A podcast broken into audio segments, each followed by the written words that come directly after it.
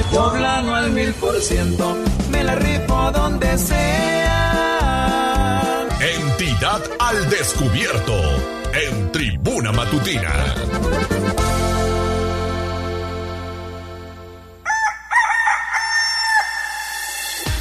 Ya le decía nuestro resumen inicial, pues todo un éxito el simulacro nacional que se llevó a cabo aquí en Puebla, una buena participación de inmuebles y también de personas. Te saludo con gusto, Pili, muy buenos días.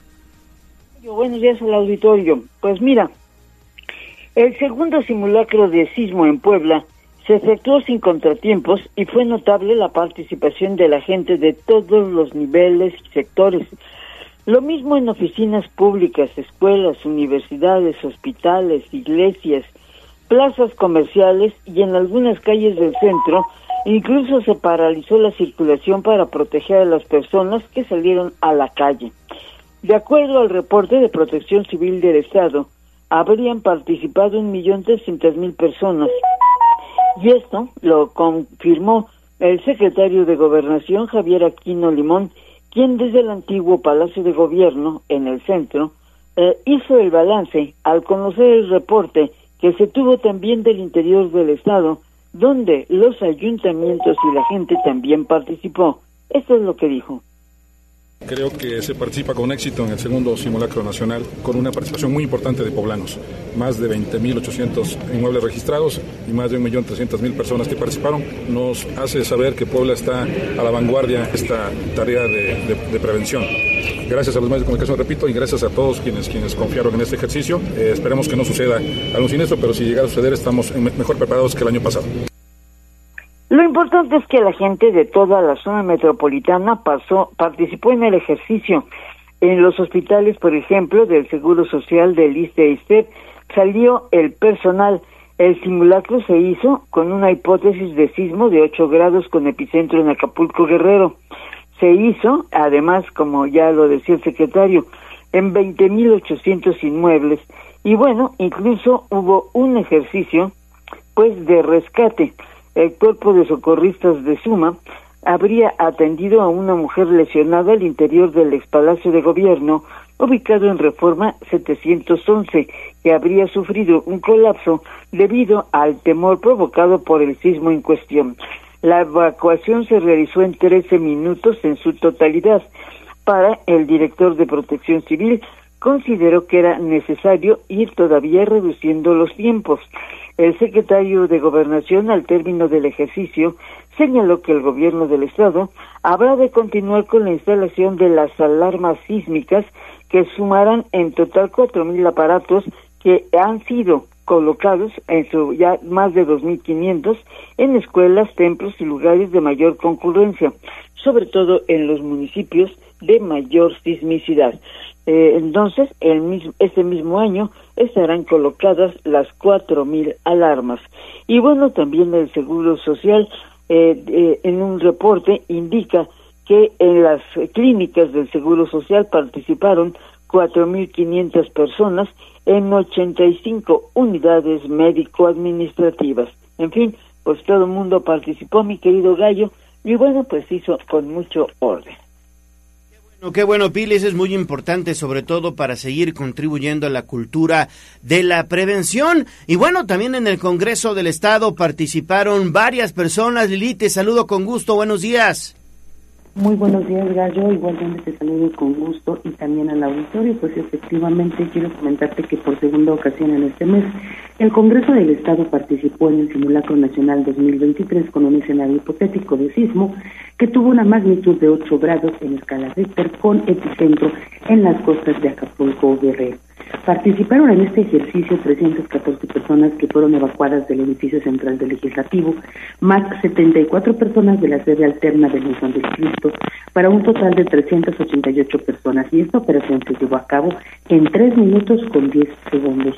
De acuerdo a la hipótesis, fue necesario además coordinar la ayuda para un trabajador que resultó lesionado y que fue atendido por la Brigada de Búsqueda y Rescate del Congreso del Estado y posteriormente por la Brigada de Primeros Auxilios.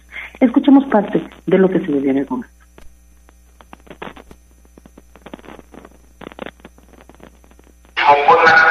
de 8 grados en escala Richter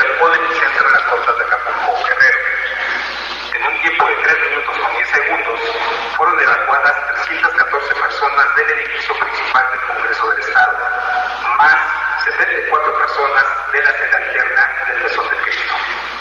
En total, fueron evacuadas 388 personas entre diputadas, diputados, personal administrativo y militares. Se realizó un ejercicio de evacuación de un compañero que resultó lesionado.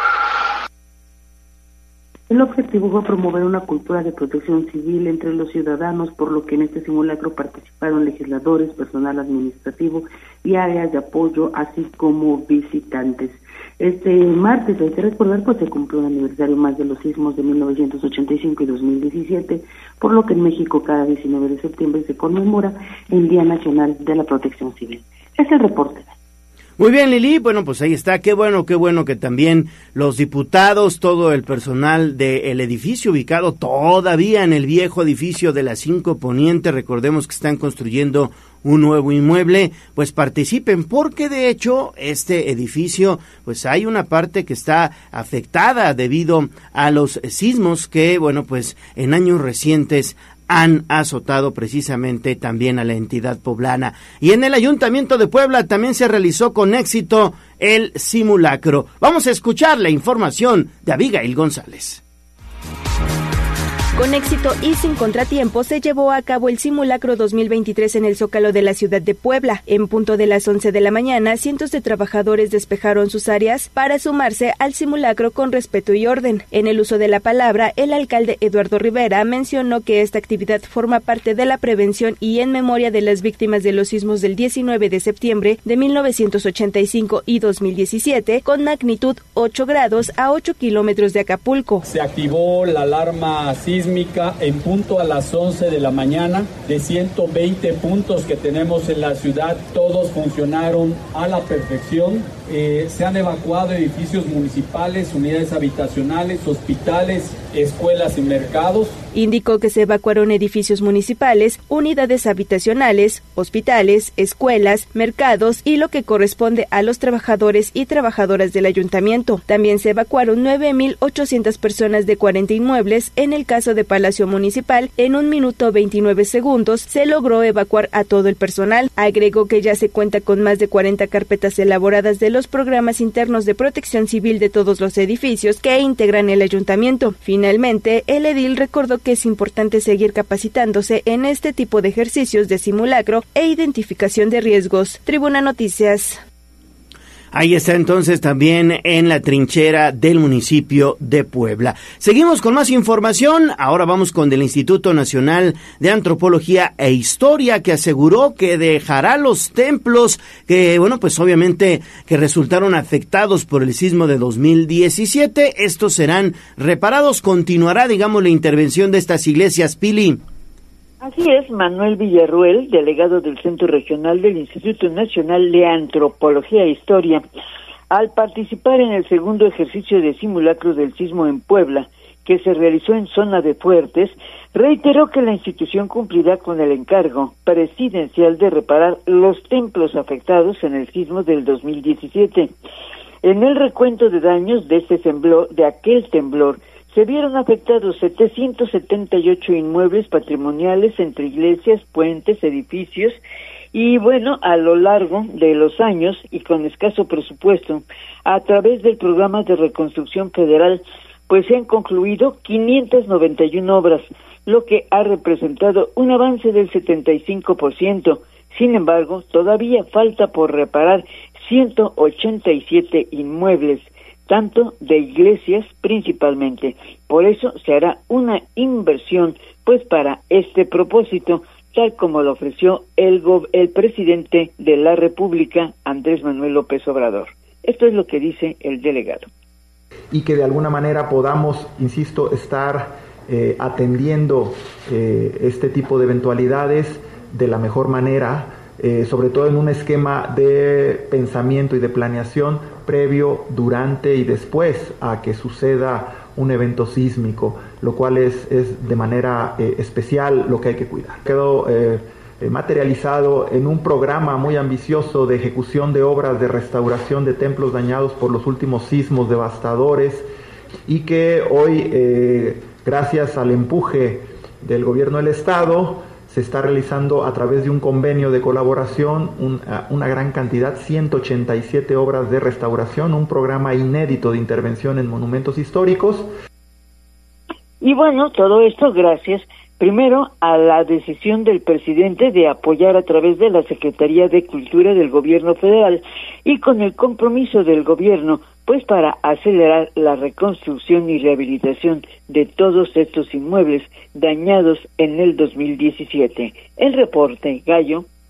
Bueno, pues hasta ahí dejamos entonces esta información que tiene que ver con el simulacro que, repito, bueno, pues se llevó a cabo el día de ayer, 19 de septiembre. Ya saben ustedes que a las 11 de la mañana en punto comenzó a sonar la alerta sísmica y de ahí pues vino este ejercicio. Ahora le damos un giro a la información, Pili, porque la Secretaría de Gobernación que encabeza Javier Aquino Limón, bueno, pues está pendiente de algunos conflictos en municipios principalmente que han venido surgiendo y que busca resolver los Pili.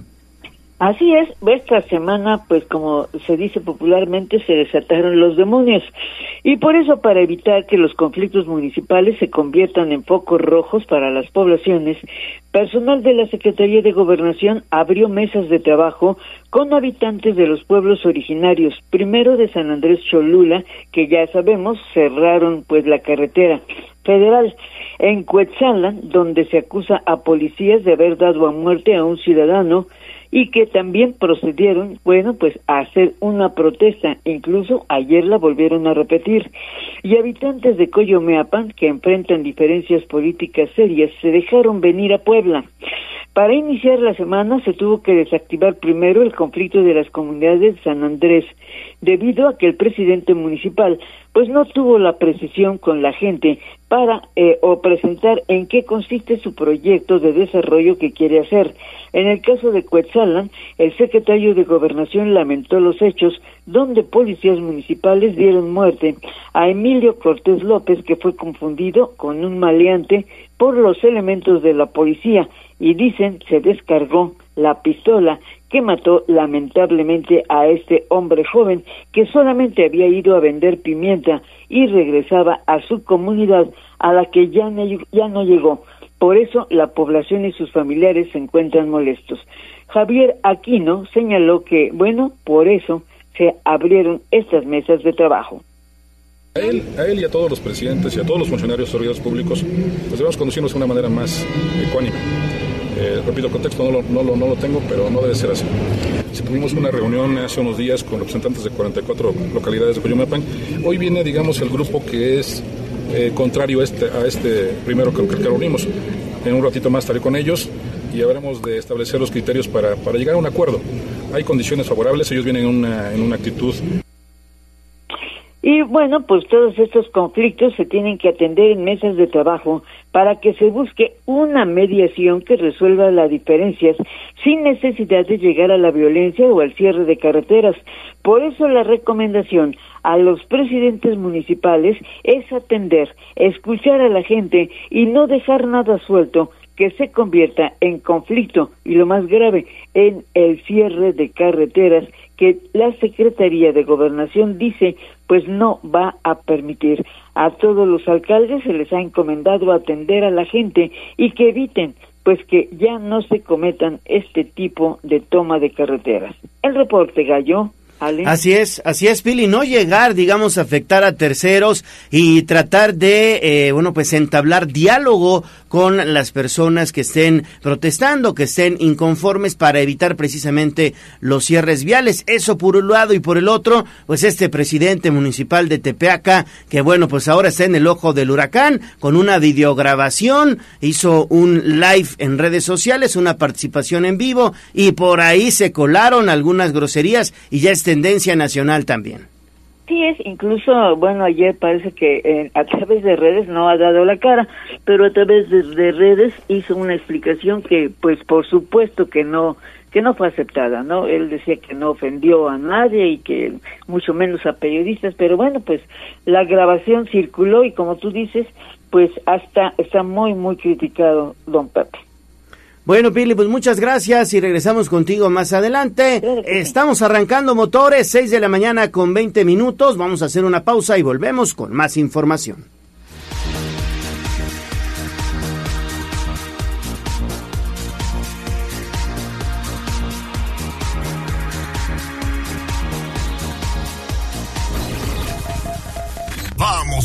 Corte comercial y regresamos en menos de lo que canta un gallo. Esta es la magnífica, la patrona de la radio.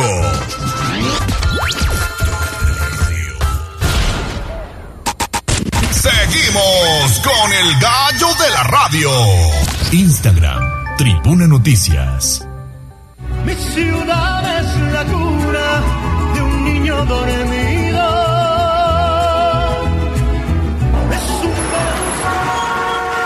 Hablemos de nuestro pueblo. El reporte de la capital poblana. En Tribuna Matutina. Estamos de vuelta en Tribuna Matutina, son las 6 de la mañana con 24 minutos. Regresamos con Liliana Tech porque, de acuerdo a especialistas, las unidades habitacionales de Puebla se han convertido en un foco rojo. ¿Y eso por qué, Lili? Platícanos nuevamente, te saludo con gusto. De nueva cuenta te saludo también. Pues sí, efectivamente, fíjate que Alejandro Muñoz Muratalla, presidente de la Asociación Mexicana de Profesionales Inmobiliarios, la AMPI, consideró que es necesario realizar una revisión integral a los edificios que forman las unidades habitacionales más antiguas de la capital. En el marco de un aniversario más de los sismos de 1986 y, y 2017, perdón, Muñoz Moratalla comentó que él es ingeniero civil con especialidad en estructuras y desde su experiencia, en el caso de aquellos inmuebles que rondan los 50 años de haber sido construidos, pues es necesario que sean revisados. Y recordó que hace seis años en la unidad habitacional de la Margarita se reportaron daños considerables tras el sismo. No obstante, las estructuras solamente fueron apuntaladas y no se realizaron acciones concretas de reforzamiento. Vamos a escuchar lo que él decía. Ya tienen más de 50 años de construidas eh, que se les debe de revisar. Una es la Margarita, por, por ejemplo. Yo me acuerdo que en el, siglo pasado sufrió muchísimos daños y lo único que hicieron fue ir a, a pintar. Entonces, los edificios eh, tienen memoria y, recuerdan los sismos. O sea, no, no con una pintura lo vas a hacer más fuerte ni lo vas a reforzar. Entonces, en, en contestación a tu pregunta, sí es importante hacer un proyecto de reforzamiento para las unidades habitacionales. El empresario comentó que es importante abonar a la cultura de la protección civil, sin embargo, estas acciones también deben ir acompañadas de un programa integral de reforzamiento de aquellas estructuras que pudieran representar un peligro en caso de sismo y en esta categoría, consideró, deben incluirse las unidades habitacionales que además continúan siendo utilizadas por miles de familias. Es el reporte. Bueno, pues ahí está entonces. Son unidades habitacionales, muchas, muchas de estas unidades habitacionales, pues ya un tanto antiguas, Lili, y muchas veces pues no se someten a mantenimientos periódicos. Sí, fíjate que el tema de las unidades habitacionales es todo un rollo, porque normalmente también hay comités de vecinos, algún patronato, alguna asociación, entonces no está mal la propuesta que hacía el empresario, pero bueno, también uno se pregunta, eh, ¿se involucra o no a los dueños? Eh, sería tendría que ser un programa pues sí integral pero también que involucre a lo mejor inversión de diferentes fondos y bueno en este caso como tú lo señalas además Gallo pues eh, siempre notamos estas diferencias no hay casas que están bien pintadas que toda la vida pues los habitantes las están manteniendo eh, digamos, en buenas condiciones y hay otras que están súper descuidadas a pesar de que hay gente viviendo en ellas, pero esto cómo le haces, o sea, son edificios, a lo mejor tú tienes la planta de hasta arriba, sensacional, muy bien, tapas humedades y demás, y si los de abajo no lo hacen, o sea, sí es un todo, todo, todo un rollo, incluso un fenómeno hasta social, gallo. Correcto, sí, sí, sí, un fenómeno también social, bien lo mencionas, y deben de haber, pues, eh, de los propios vecinos de estas unidades habitacionales, un buena, pues, una buena mesa directiva de administradores y que, pues, no se claven la lana, que se invierta en el mantenimiento, ¿no? Sí, todas las unidades habitacionales operan bajo reglamentos Algunas incluso ya las nuevas, por ejemplo, no están municipalizadas, ¿no? Ya hay algunas que están en los límites entre municipios, por ejemplo, y ahí hay problemas de servicios públicos, de quién los ofrece, quién los da, si son privados. En este caso de las más antiguas, pues sí, a lo mejor los primeros años fueron su esplendor, ¿no? Y estaban eh, muy bien y todo, pero por ejemplo, solo por mencionar la Margarita, hoy ya no sabes cuál es casa, cuál es comercio, cuáles las dos cosas, habrá quien vive y renta, habrá quien vive y ocupa también un inmueble para eh, algún comercio y bueno, pues ahí, por ejemplo, eh, ya se le da un uso distinto, ¿no? O sea, ha cambiado el uso de los inmuebles también. Hay unidades, este, perdón, departamentos en que hasta tres familias llegan a vivir, gallo. O sea, es todo un tema. Es correcto.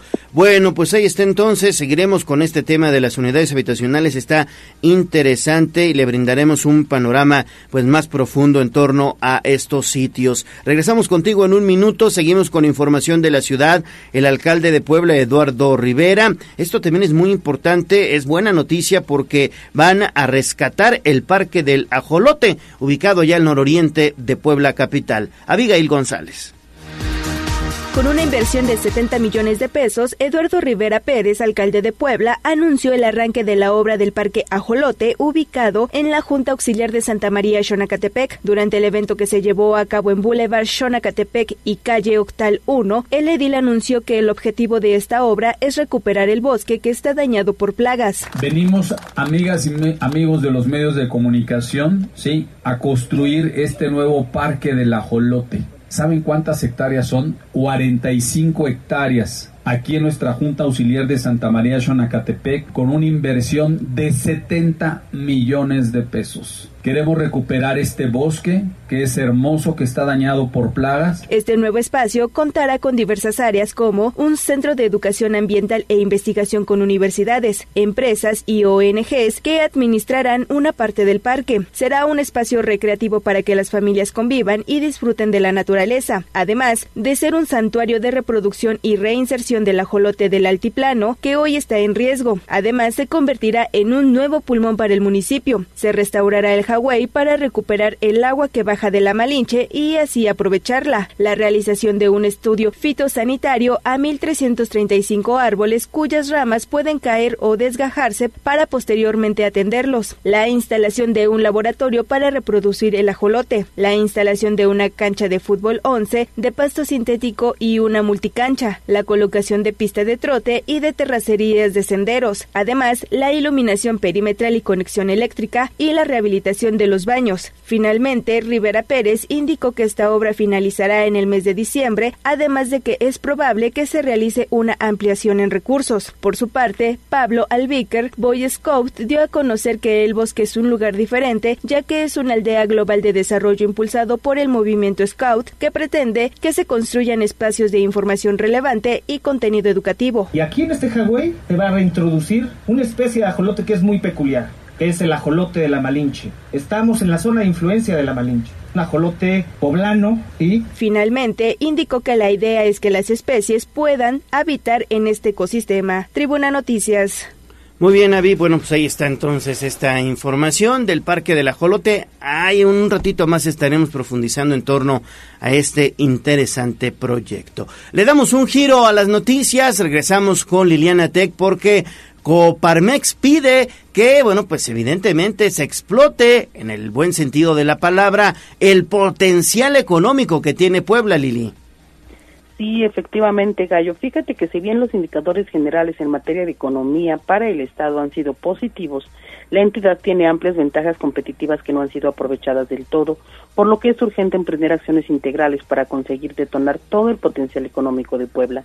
Así lo señaló Rubén Furlón Martínez, presidente de la Coparmex en el Estado, quien celebró que Puebla se ubique como la cuarta entidad del país con mayor cantidad de inversión directa extranjera, pero consideró que ello debe verse reflejado en los empleos formales, lo cual no ha ocurrido. Recordó que los puestos de trabajo registrados ante el IMSS de agosto de 2019 a agosto del 2023 en Puebla solo se han incrementado 2.44%, pasando de 630.868 en 2019 a 646.699 en agosto pasado. Mientras que en otros estados durante el mismo periodo el incremento ha sido pues diferente. Guanajuato con 7.2%, Chihuahua con 9.2% y Querétaro con 12%. De acuerdo al sindicato patronal, la inversión extranjera directa en Puebla no se ha visto reflejada en la generación de empleos. Además, está el tema de la informalidad, porque los empleos registrados ante el IMSS representan únicamente el 21% de la población económicamente activa en, el estado, mientras que en estados como Querétaro y Chihuahua supera el 50% de esta población. Y esto quiere decir que casi el 80% de la PEA en Puebla pues se encuentra en la informalidad. Esto es una cifra cercana a los 2.500.000 poblanos. Escuchemos lo que decía el empresario. Supuesto que celebro junto con las autoridades que de acuerdo con los datos oficiales el Estado mejoró en la atracción de inversión extranjera directa y que también recuperamos el nivel de empleo formal previo a la pandemia. El problema es que este crecimiento y la captación de inversión no se ven reflejadas en la formalidad, pues los empleos registrados ante el, ante el IMSS representan el 21% de la población económica, económicamente activa de Puebla mientras que en estados como Querétaro y Chihuahua, otra vez por citar un par de ejemplos, es el 50% de dicha población. De ahí que el verdadero reto para la política económica del Estado, consideró, pues más allá de atraer inversiones, es lograr que éstas se vean reflejadas en más y mejores condiciones y oportunidades laborales para los poblanos. Además, señaló que de acuerdo a una publicación del 31 de julio pasado del portal México, ¿Cómo vamos?, se menciona que hasta el primer trimestre del 2023, 24 de las 32 entidades federativas ya habían recuperado y superado los niveles de actividad económica previos a la pandemia y desafortunadamente, dentro de los ocho estados restantes que todavía no se recuperan, se ubicó a Puebla. Es el reporte. Gracias, gracias Lili por tu reporte. Regresamos más adelante contigo, por favor. Seis de la mañana con 34 minutos. Ya para cerrar este bloque informativo, el alcalde Eduardo Rivera, bueno, pues ha pedido y recordado a los locatarios de los mercados municipales que deben de cumplir con las cuotas correspondientes. Escuchemos. El alcalde de la ciudad de Puebla, Eduardo Rivera Pérez, exhortó a los locatarios de los diferentes mercados a realizar los pagos correspondientes que se hace a Hacienda Pública Municipal para poder llevar a cabo obras de mantenimiento. Lo anterior fue dado a conocer en entrevista y argumentó que para tener mejores mercados con las instalaciones adecuadas y el mantenimiento correspondiente, es necesario que los locatarios cumplan con el requisito. Es muy importante invitar a los locatarios de los mercados su compromiso de pagar a tiempo sus derechos. Como en alguna ocasión lo manifesté, hay mercados ¿sí? del 100% de locatarios que están presentes en el mismo, que solamente el 10%, el 14%, el 15% o el 16% están pagando sus derechos para poder obviamente operar dentro del mercado. Quiere decir que estamos hablando que más del 80% no están pagando sus derechos. Entonces, invitarlos a que lo hagan. Nosotros estamos demostrando que cada peso, cada centavo que entra a la caja de la tesorería se traduce en obras y beneficios, más Agregó que el ayuntamiento está demostrando que cada peso que entra a la caja de la tesorería se traduce en obras y beneficios para los poblanos. Puntualizó que independientemente del rezago del pago por parte de los locatarios, el ayuntamiento continúa con el mantenimiento hacia los mismos, pero sin hacer obras mayores por la falta de recursos. Tribuna Noticias. Vamos a un corte comercial y regresamos en menos de lo que canta un gallo. Esta es la magnífica, la patrona de la radio.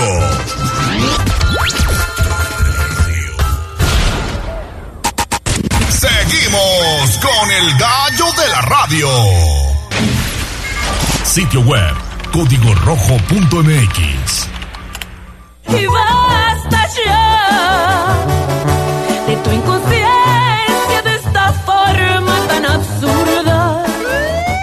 Desde la barrera, respeta la cinta de precaución y para bien la oreja. Comienza la nota roja en tribuna matutina.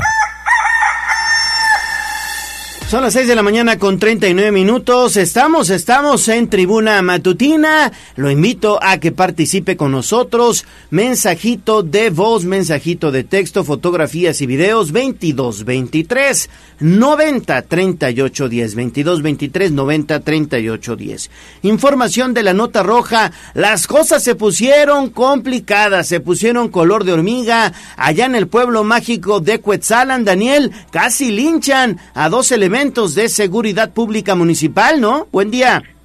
Es correcto, Gallo, ¿qué tal? Te saludo con gusto, al igual que al auditorio de Puebla, Atlixco y municipios de la Mixteca.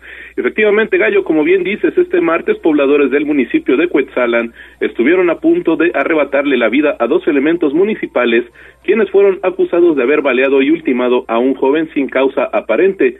Sobre los hechos se indicó que la noche de este lunes los uniformados se encontraban en la comunidad de Cahuayoco, en la Junta Auxiliar de San Andrés Tzicuilan, debido a que en la comandancia de dicha localidad habían recibido una llamada para localizar a una menor desaparecida.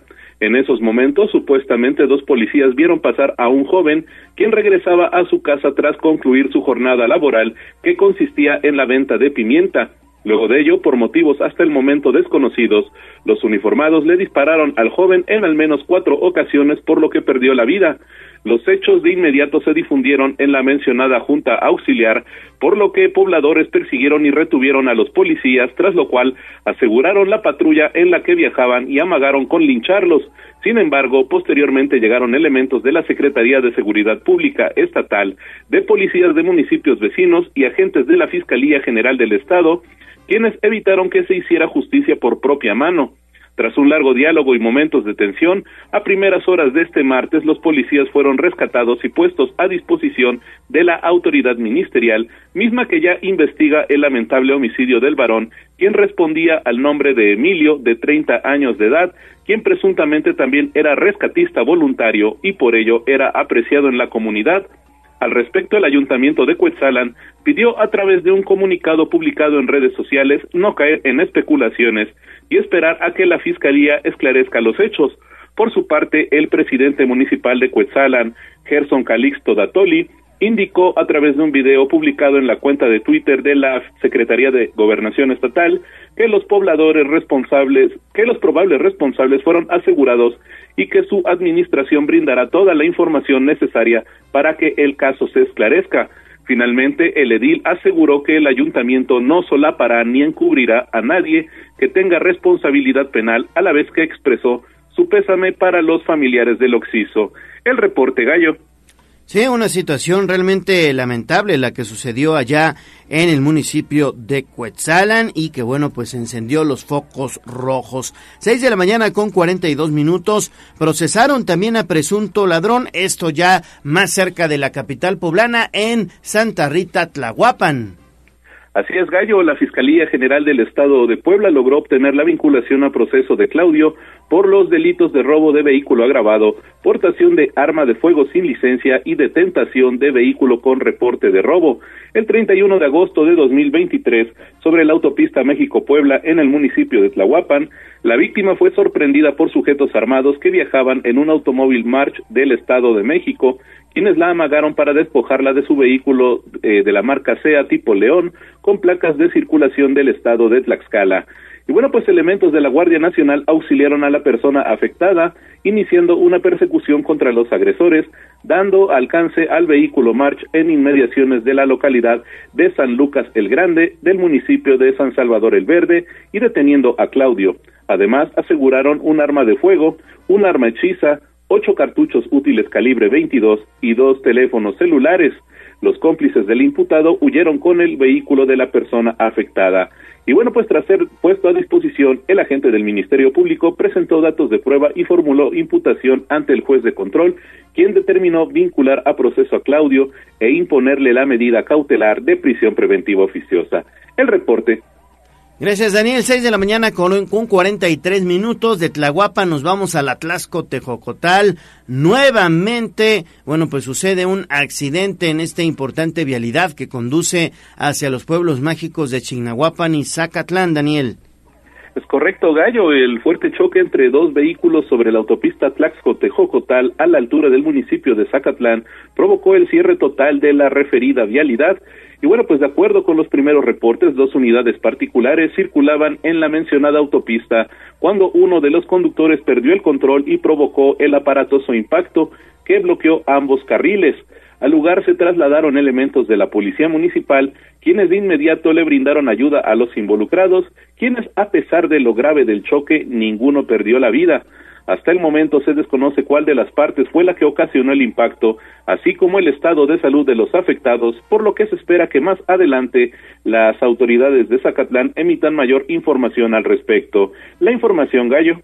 Sí, hay que estar muy, muy atentos en torno a esta vialidad. Es una vialidad que con el pasar de los años se convirtió pues en una, una carretera muy transitada, porque ya le decía a nuestros amigos radioescuchas, conduce hacia pueblos mágicos que han incrementado su afluencia de visitantes como Chignahuapan, Zacatlán, pero también te conduce, digamos, de Puebla hacia otros municipios importantes de esa sierra norponiente, digamos, que son Huauchinango y Jicotepec de Juárez. Incluso es una vía de acceso también hacia los límites con Veracruz, allá en Poza Rica. Bueno, y finalmente Daniel aseguró, aseguró la Fiscalía, principalmente armas y droga, esto en el municipio Acatzingo. Es correcto, Gallo. En el cumplimiento de una orden de cateo, la Fiscalía General del Estado de Puebla aseguró en el estado de en el municipio de Acatzingo más de 70 dosis de estupefacientes, un arma y gorras con siglas de un supuesto grupo delictivo. Previa eh, autorización judicial, el 9 de septiembre de 2023, agentes investigadores inspeccionaron el restaurante El Ángel de la autopista Orizaba-Puebla y aseguraron 72 bolsas con narcótico conocido como cristal, una escopeta marca Mosberg con 21 cartuchos útiles, dos gorras, una con el escudo nacional y otra con la leyenda Jalisco y la segunda con unas siglas, bueno, pues con la CBJ.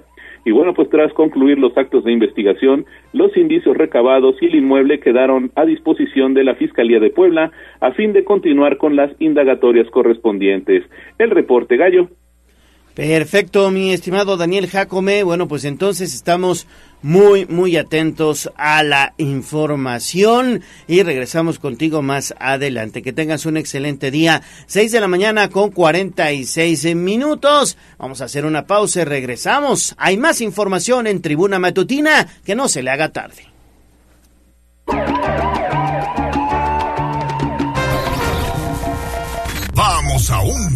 Y regresamos en menos de lo que canta un gallo.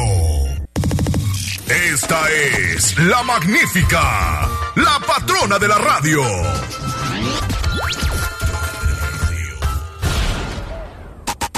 Seguimos con el gallo de la radio. Sitio web, tribunanoticias.mx.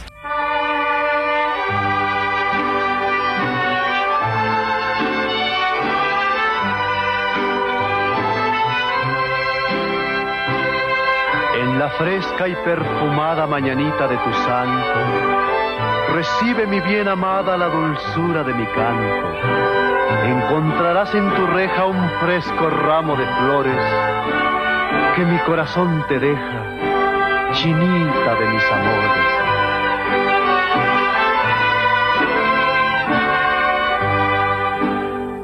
Estas son las Faltan 11 minutos para las 7 de la mañana, que no se le haga tarde. Nosotros ya escuchamos las mañanitas, porque todos los días el gallo de la radio, la voz de los poblanos y tribuna matutina, festeja contigo que estás de santo o de cumpleaños y si quieres ganarte un pastel mediano para celebrar en familia, mándanos, mándanos su mensajito de voz al 22 23 90 38 10 y dinos que estás festejando 22 23 90 38 10 y puedes ganarte este pastel mediano de pastelería 520 la hora del postre. Hoy, hoy festejamos a Eustaquio una felicitación a todos los que llevan por nombre Eustaquio, hoy es su santo, Eustaquio de Roma, que fue un general que combatió a las órdenes del emperador Trajano convertido al cristianismo, fue martirizado en Roma durante las persecuciones de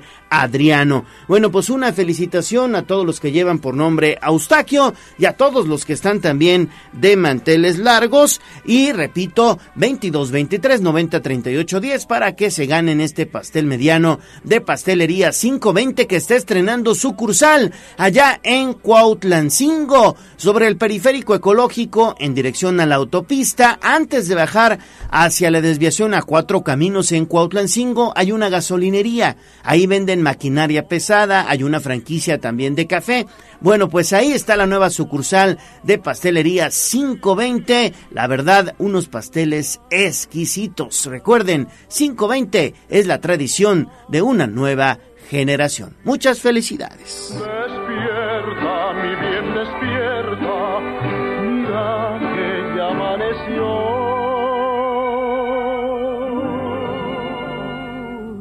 Los pajarillos cantan, la luna ya se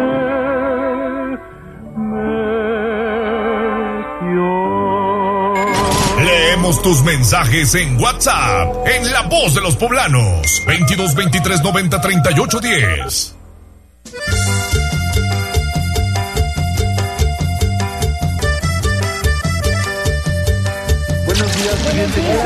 Esta es La Voz de los Poblanos.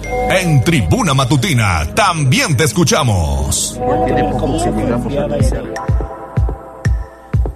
Seis de la mañana con 52 minutos, ya se está reportando con nosotros el profesor Manitas, quien, bueno, pues está muy pendiente de Tribuna Matutina y nos dice que esta, la Tlaxco Tejocotal, la que le decíamos, se ha convertido en una vialidad un tanto peligrosa, también conduce al estado de Hidalgo. Exactamente, también llegando al Tejocotal, precisamente ahí está la, la T, digamos, de un lado te vas hacia Jicotepec de Juárez, del otro lado tomas hacia Hidalgo, incluso también por ahí puedes salir hacia el Estado de México. Gracias, gracias por los comentarios al profesor Manitas, el que ya también se pone en contacto con nosotros es nuestro amigo el Jarocho. Mi estimado Jarocho, te mando un fuerte abrazo. Dice, buenos días, mi amigo. Un fuerte abrazo, mi estimado Jarocho, que tengas un excelente día y también saludos para el buen Isaac, que seguramente ya va camino a la escuela.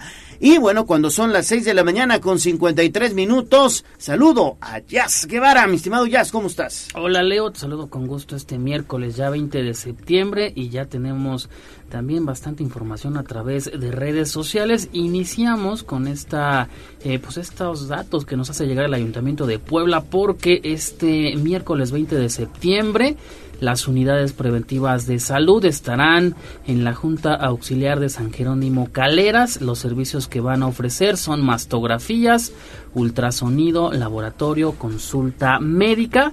Eh, les repito, en San Jerónimo Caleras, en la presidencia auxiliar, de 8 a 15 horas. Y también el Ayuntamiento de Puebla nos hace llegar, eh, pues están bastante chambeadores, Leo, porque eh, pues nos comparten, eh, pues son más de, yo creo que más de 20 vialidades en las que habrá trabajos de bacheo. Ah, qué bueno. Este día, la verdad, eh, siempre, eh, bueno, poniéndose al tiro con esto de tapar los baches.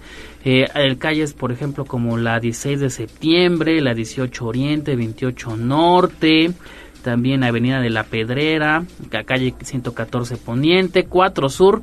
Subimos toda esta información porque es bastante amplia a través eh, de Twitter en Tribuna Vigila. Y hablando de Twitter, en esta cuenta que tenemos y que recibe eh, reportes ciudadanos, ayer nos compartía Ricardo estas inundaciones en la 24 Sur, a la altura del, del periférico del Parque Ecológico, Oye, perdón. es que llovió fuertísimo, Sí, ¿eh? Bastante, eh, pues la negación siempre es complicado en este en este tramo y nos compartía el video y pues sí, lo digo, los vehículos complicados de salir de este de este sitio. Agradecemos mucho a Ricardo Camiro a través eh, de X, antes llamado Twitter, que nos hacía llegar eso ayer por la noche. También en esta eh, plataforma nos dice Hola, buenos días. Nos podrían apoyar para hacer reporte y solicitar el apoyo de la autoridad correspondiente porque cada temporada de lluvias año con año la escuela primaria, primaria Mariano Abasolo, esto en San Francisco Cotlán en Coronango, se inunda y es un foco de infección para los alumnos. Esto por eh, pues también el dengue.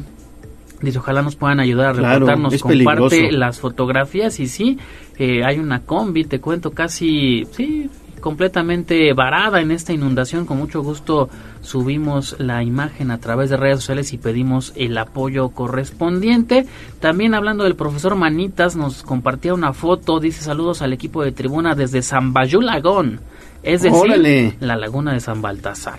Perfecto, ahí en la laguna de San Baltasar, un saludo a todos nuestros amigos que seguramente ya están haciendo ejercicio. Bello lugar la laguna de San Baltasar, de los pocos pulmones que quedan en Puebla Capital. También nos dice, buenos días Ale Leo, les mando información. Esta alcantarilla está en pésimo estado, nos comparte la imagen. Es de alto riesgo para quien circula sobre la 22 Oriente y 40 Norte. Con mucho gusto lo reportamos y es que prácticamente ya le pusieron a lo, pues piedras para que los automovilistas lo esquiven. Con mucho gusto lo pasamos al Ayuntamiento de Puebla. También nos hacen la petición porque dicen que aproximadamente desde hace tres eh, semanas no funciona una luminaria pública. Ahorita te digo en qué eh, zona es en la 7 Norte, entre la 36 y 38 Poniente. Dice, son tres meses, no tres semanas, tres meses ¿Tres que no meses? sirve esta luminaria. Con mucho gusto lo pasamos a servicios públicos del ayuntamiento. Urge que la reparen en la 7 Norte, en la 36, por favor. Para su atención y cerramos también con saludos para eh, pues las personas que están a través del streaming live. Eh, tenemos a Pamela, eh, Carlos también está al pendiente, Juan Pablo, Anaí y Luis Miguel. Espero que no sea el cantante, ¿verdad? No, claro, claro, Luis Miguel siempre está atento. Ahorita anda que en Estados Unidos, por ahí tuvo yo un concierto en Las Vegas. Y también saludos, mira, también nos estaba viendo hace ratito el licenciado Silvestre Salazar. Ah, don Silvestre. Don Silvestre Salazar, un saludo. Don Silvestre, qué fuerte abrazo le voy a mandar a don Silvestre porque es un muy buen amigo de los de los reporteros experimentados de la Nota Roja, don y una Silvestre. Voz característica, sí, aparte, ¿eh? sí, sí, sí. Bueno, pues muchas gracias a todos, muchas, muchas gracias a todos por sus mensajes y además los invitamos a que sigan en contacto con nosotros al 22 23 90 38 10. Seguimos con más información, faltan dos para las siete, vámonos con Atlisco y la Mixteca. Sitio web tribunanoticias.mx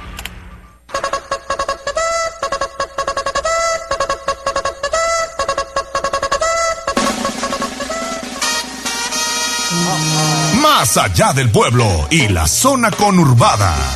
¿Qué pasa en nuestras localidades vecinas? En Tribuna Matutina.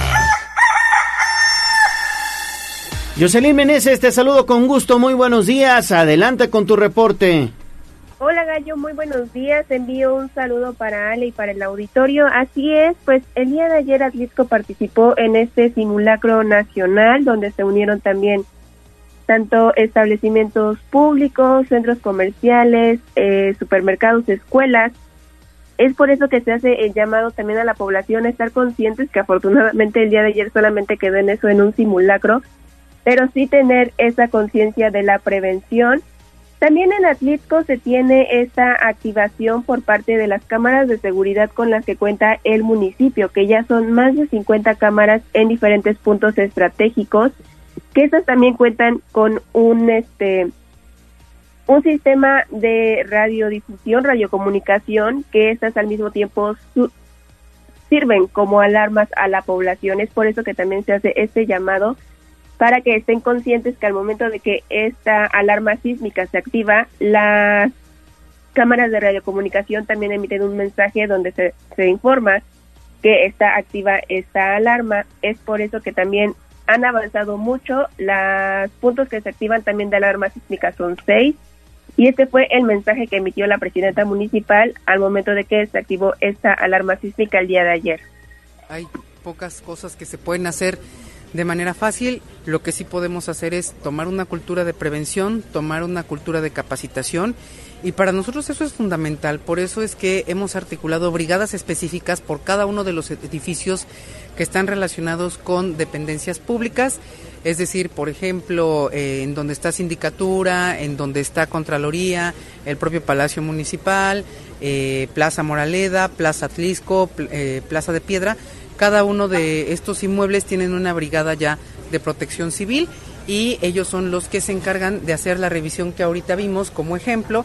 Se evacúa a toda la población que se encuentre en ese momento y detectar, tratar de detectar si hay alguien que falte para que la brigada de búsqueda regrese automáticamente y si hubiera necesidad se, se pudiera hacer un rescate. Entonces, en cada uno de los inmuebles que pertenecen a la administración existen estas brigadas. Ya se cumplen seis años del sismo del 2017. ¿Cómo van los avances aquí en la ciudad, principalmente los templos que resultaron afectados y también pues ya vimos que ya en San Pedro Benito Juárez también ya se inició con este trabajo. ¿Cómo van a este 2020? Entonces ya de esta forma pues se hace este llamado y pues también continúa ¿no? el área de protección civil atendiendo los daños que se registraron lamentablemente en el año 2017 en el sismo que sin duda marcó la vida de muchos y también afectó grandes este comunidades y en este caso Atlixco. Así que el llamado a la población ser conscientes y participar en estos simulacros. Jocelyn, uno de los eh, municipios más afectados en el sismo de 2017, allá la localidad de Atlixco, y que poco a poco, poco a poco se han venido afortunadamente recuperando. Jocelyn, ¿en dónde te leemos? Claro que sí, a través del www.contextosnoticias.com y de Noticiero Contextos pueden tener de toda esta información de Atlixco y la región. Gracias, Jocelyn. Que tengas buen día. Siete de la mañana con dos minutos. De Atlisco nos vamos a Tehuacán con Germaín Nolasco. Mi estimado Germaín, bueno, pues es que también, a ver, allá en Tehuacán las cosas también no están tan bien que digamos. Vamos a, tener información de este municipio, sobre todo porque, pues, mira, continúa la situación del tema de la basura que no terminan por resolver allá en Tehuacán. La situación otra que tiene que ver con la inseguridad. Y bueno, pues ya saben ustedes, hay que darle seguimiento a todos estos temas. Mientras tanto, ¿qué les parece? Escuchamos el pronóstico del clima para que usted sepa cómo vamos a andar este día y regresamos ya con más información.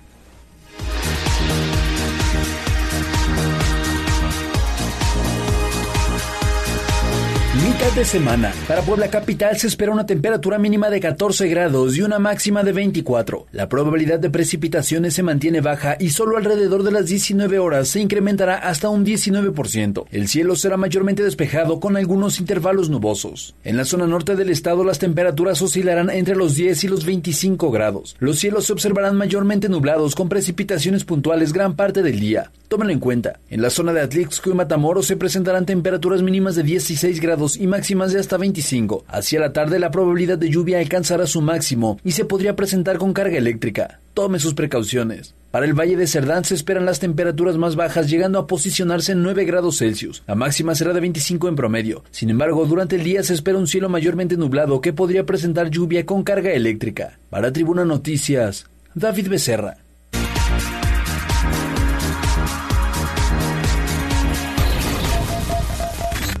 A un corte comercial y regresamos en menos de lo que canta un gallo. Seguimos con el gallo de la radio. Sitio web tribunanoticias.mx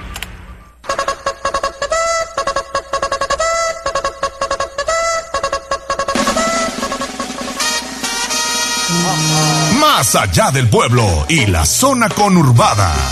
¿Qué pasa en nuestras localidades vecinas? En Tribuna Matutina. Siete de la mañana con seis minutos. Seguimos, seguimos con más información y con el recorrido de nuestros municipios. Lo invito a que esté en contacto con nosotros al 22 23 90 38 10. Vámonos a San Pedro Cholula con Liliana Tech porque, pues, la feria de San Pedro Cholula fue todo un éxito y triplicó prácticamente la derrama económica. ¿No es así, Lili? Te saludo con gusto nuevamente. Hola Gallo, nuevamente nos saludamos. Fíjate que sí, Paola Silva, alcaldesa de San Pedro Cholula, informó que la edición número 73 de la feria generó resultados históricos, pues tan solo en cuanto a la derrama económica se alcanzaron los 150 millones de pesos, prácticamente el triple de lo que se tenía proyectado que eran 50 millones de pesos. Consideró que un gran acierto en este 2023 fue la cartelera artística, ya que todos los días se contó con la presentación de importantes figuras de la música, la comedia y el entretenimiento en general, lo que provocó una mayor cantidad de visitantes y ello a su vez una mejor actividad económica. Los conciertos lograron una audiencia total de 106 mil personas, mientras que en el trueque participaron 30 mil, además de que a la feria asistieron 312 mil visitantes para un total de 446 mil personas, más de cuatro veces de lo que se tenía previsto. Escuchemos. Dábamos también una derrama económica, decía el secretario de Turismo, de 50 millones de pesos, que eso fue rebasada tres veces. O sea, fue impresionante, impresionante la derrama económica que hoy tenemos en San Pedro Cholula. También quiero hacer mención que fue histórico, ¿eh? es histórico el cómo se llevó a cabo esta feria desde nuestro tradicional trueque, la afluencia de gente que hubo que tenía años que no se veía de esta manera, que también rebasó las expectativas. No obstante, la alcaldesa reconoció que sí se presentaron algunos incidentes que opacaron el éxito de la celebración, particularmente respecto de los prestadores de servicios y los comerciantes que abusaron con los precios y tarifas. Se recibieron reportes de estacionamientos que cobraron entre 150 y 180 pesos por auto tiempo libre, cuando en temporada normal la tarifa va de los 30 a los 50 pesos. Asimismo, restaurantes ubicados en los portales que en la cuenta incluyeron cargos extra a los ocupantes de mesas en el exterior durante los conciertos. Para evitar estas prácticas en el futuro, la alcaldesa señaló que se harán cambios a los diferentes reglamentos de normatividad, de modo que se establezcan sanciones para quienes abusen, además de que se obligará a todos los participantes en la feria a traer lonas con sus precios bien grandes para evitar sorpresas. Es el reporte. Muy bien, Lili. Sí, esto, esto que mencionas de los estacionamientos, fíjate que fueron denuncias ciudadanas muy, muy importantes y sobre todo frecuentes en la feria de San Pedro Cholula. Hay gente que, que, que es gandalla, de, hacen, hacen eh, este tipo de, abusos cuando lo que tienes que hacer no es ahuyentar a los visitantes, sino atraerlos en un evento de esta trascendencia. Imagínate, te cobran 300 pesos por auto, eso ya es pasarse de, de lanza, ¿no? Es, es y fue una locura, Gallo, efectivamente, y mira, pues ahí sí habría que llamar eh, pues la atención, digamos, ¿no? A la gente, a los ciudadanos, porque como decía también la alcaldesa, este, pues este es un tema en el que el ayuntamiento sin las sin los reglamentos de los que hoy se hablan, pues no tiene facultades, ¿no? Para ir y sancionar. Sin embargo, pues ese, es un tema definitivamente de, de, turismo, de una cultura de generar, pues hospitalidad, de, de saber que esto es como la gallina de los huevos de oro, ¿no? O sea, pero no puedes como en un día querer eh, ganar lo que no has trabajado en, en años. Entonces ahí sí, para que veas, Gallo, pues es triste para quienes también vivimos acá, pero ver cómo la gente en una feria pues pretende, no sé, recuperar lo que le pudo haber invertido a un estacionamiento en su licencia y demás, de veras es triste porque depende de todos nosotros, ojalá de veras se hiciera una cultura, cursos, no sé, capacitaciones, campañas y entre nosotros mismos hacer la conciencia de que si Cholula va a adquirir esta vocación turística, pues es importante cuidar a los visitantes ahí. Así es, Lili. Muchísimas gracias por tu reporte. Regresamos más adelante contigo. Siete de la mañana con diez minutos. Vámonos con información de la salud.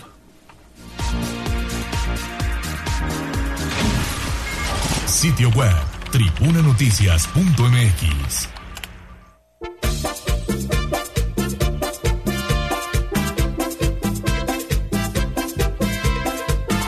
Ave, doctor, los que vamos a morir te saludan. Nuestros consejos de salud en el dispensario. En Tribuna Matutina. Este 20 de septiembre la Secretaría de Salud está informando que en la entidad suman 1.528 casos de dengue distribuidos en 80 municipios, de los cuales Izúcar de Matamoros es el de mayor incidencia, seguido por Tehuacán, Acatlán de Osorio, Tepesco y Tepeji de Rodríguez. Al corte del 19 de septiembre no hay afortunadamente nuevas defunciones por la transmisión de este virus del dengue, por lo que el número de decesos acumulados continúa continúa en 5. Y es un gusto saludar en la línea telefónica de Tribuna Matutina precisamente a la doctora Araceli Soria, titular de la Secretaría Estatal de Salud. Doctora, ¿cómo estás? Te saludo con gusto. Buenos días. Buenos días, Leo. Pues muchas gracias nuevamente por permitirme estar en tu programa y que la población se pueda enterar de los, de lo que la Secretaría está realizando en beneficio de la misma. Sí, exactamente. Sobre todo eso, no, no quitar del dedo del renglón, porque seguimos con la temporada de dengue. Ya lo decía ahorita en este último reporte que está proporcionando precisamente la Secretaría de Salud, 1528 casos. Así que bueno, hay que recordarle a nuestros amigos radioescuchas que eviten, eviten la acumulación de agua, principalmente que esto se convierte ya después en caldo de cultivo para el mosquito, ¿no? Así es.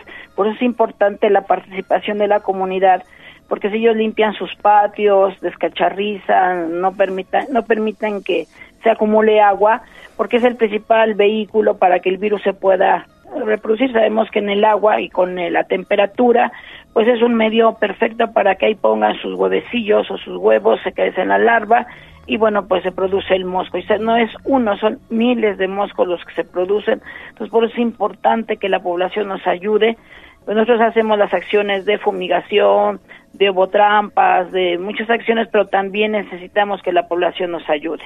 Exactamente. Pues ahí está entonces el llamado que le hacemos a nuestros amigos oyentes para que nos apoyen en esta situación y el mosquito transmisor del dengue pues eh, no no esté digamos proliferándose de forma considerable. Sin embargo, hoy vamos a platicar precisamente de eh, otro virus, del virus del papiloma humano, ¿verdad, doctora? Así es, este virus que bueno, de alguna manera es una infección de transmisión sexual y que bueno se puede adquirir desde la desde la primera relación sexual que se tenga desde puede ser a temprana edad. Sabemos que actualmente los adolescentes están iniciando su vida sexual temprana y bueno es importante que también estén informados y que se prevengan que utilicen métodos de de prevención como el uso del condón porque eso nos va a evitar el contacto con fluidos y evitar que se transmita este virus que probablemente es de alto riesgo. Es un virus que se va de, puede desarrollar cáncer cervical, anal, de pene, vaginal y vulvario orofaringio. Entonces es importante la este que la población se entere que prioridad de prevención y que las niñas, como sabemos que inician a edad temprana su vida sexual, pues se vacunen, inician la vacunación, estamos en, en la campaña de vacunación que inició el 11 de septiembre y termina el 15 de septiembre del 2023. Claro.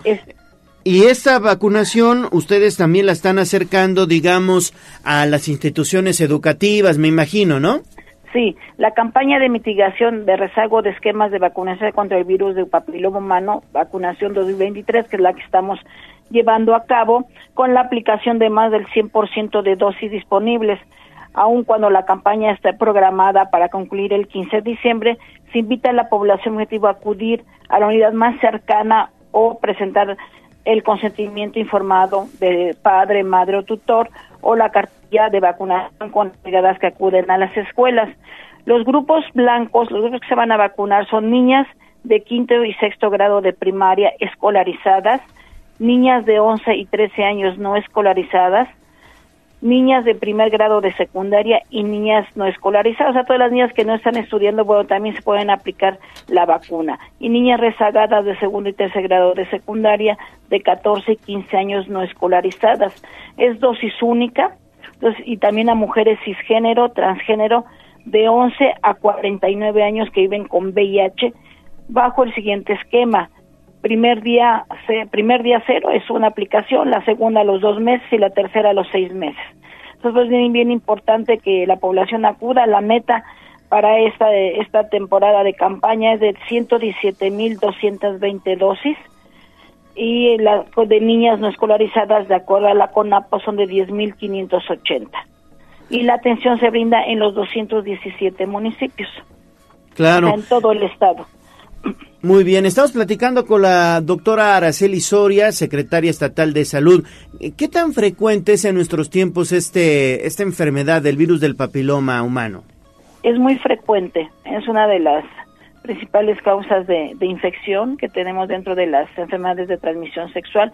Por eso es importante que se aplique la vacuna para evitar que las niñas cuando inicien su vida sexual pues adquieran esta infección, ¿no? Entonces es método de prevención, por eso es importante que los padres de familia también hagan conciencia con sus hijos adolescentes, niñas y niños para que se acerquen a la vacunación, porque a veces no la permiten, por eso pedimos el consentimiento informado, perdón, porque bueno, todavía son menores de edad. Entonces es importante que ahí el padre o tutor pues sea consciente de que es importante de que las niñas se vacunen.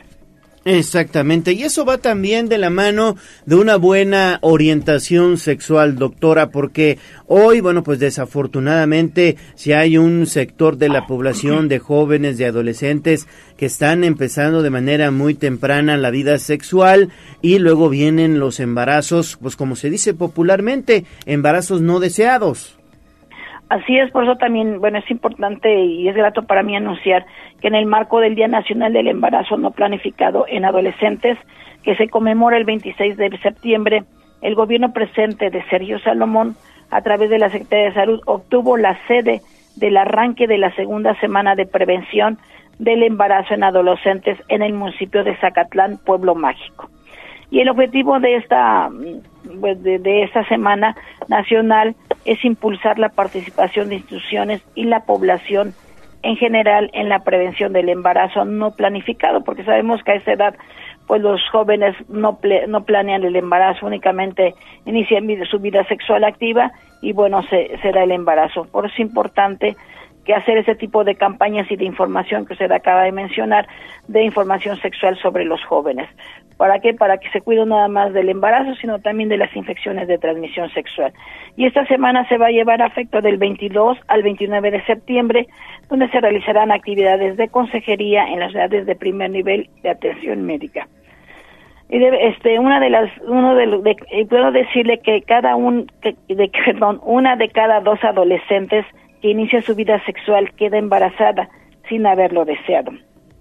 al año nacen, al año nacen más de cuatro mil bebés de madres adolescentes. Entonces yo creo que sí es un problema eh, que se está volviendo de salud pública importante porque estamos teniendo embarazos en jóvenes, en adolescentes y que realmente pues no tienen la preparación ni la madurez tanto física, biológica como mental pues para tener un bebé.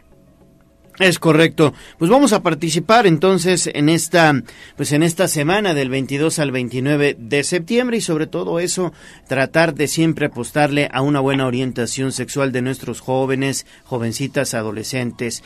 Pues doctora Araceli Soria, secretaria de Salud, muchas gracias. No, pues gracias a ti, Leo, por darme este espacio que para nosotros es muy importante que poder informar a la población de los servicios que otorga la Secretaría de Salud en beneficio de la población. Con mucho gusto que tenga buen día. Buen día. Siete de la mañana con 20 minutos. Ahora vámonos con información de la ciudad.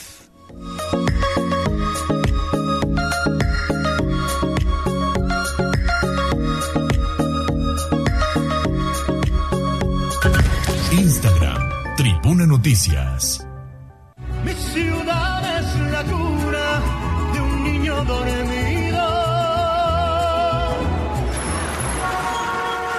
Hablemos de nuestro pueblo. El reporte de la capital poblana.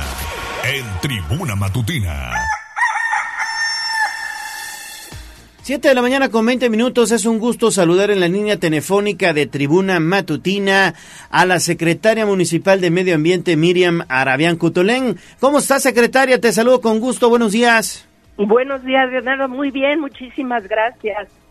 Muchas gracias y buenos días a todos. Y con buenas noticias porque ayer iniciaron ya pues los trabajos de construcción, rehabilitación de este parque del Ajolote que está ubicado al nororiente, digamos, de Puebla capital y que son 45 hectáreas. No sabía que fuera tan grande. Sí, es una excelente noticia.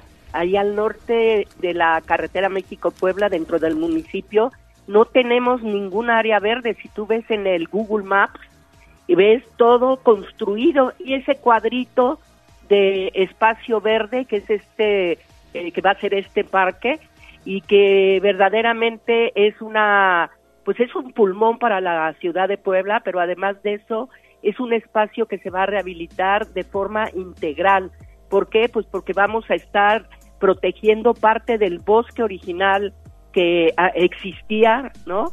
Vamos a estar reforestando con encinos, eh, se va a captar el agua que baja de la Malinche, si tuvieras cómo bajan las corrientes cuando está lloviendo y toda esa agua se desperdicia, en este caso todo se va a limpiar y dirigir a un Hawái en donde vamos a estar reproduciendo el, ajolote, el ajolote que es una especie que es originaria de la Malinche poblana y que está en peligro de extinción. Además de eso, pues vamos a tener áreas recreativas, canchas deportivas, está el vivero de la ciudad, está ahí también junto. Entonces, la verdad es que es un espacio para que todos los disfrutemos, todos los poblanos que vivan cerca y que estemos también lejos. Es un, es un espacio muy, muy bonito, sobre todo porque, como bien lo mencionas, secretaria, pues es un espacio que no existe prácticamente, eh, digamos, eh, completamente, pues rehabilitado, ¿no? Eh, estaba un tanto descuidado como tal, es a lo que me refiero, y hoy le van a meter, pues, una buena lanita para dejarlo al 100% y que muchas familias vayan a disfrutarlo. Así es, y aparte con la mala noticia nos encontramos que hay una plaga, perdón, una plaga de eh, el gusano barrenador que está terminando con los árboles que hay.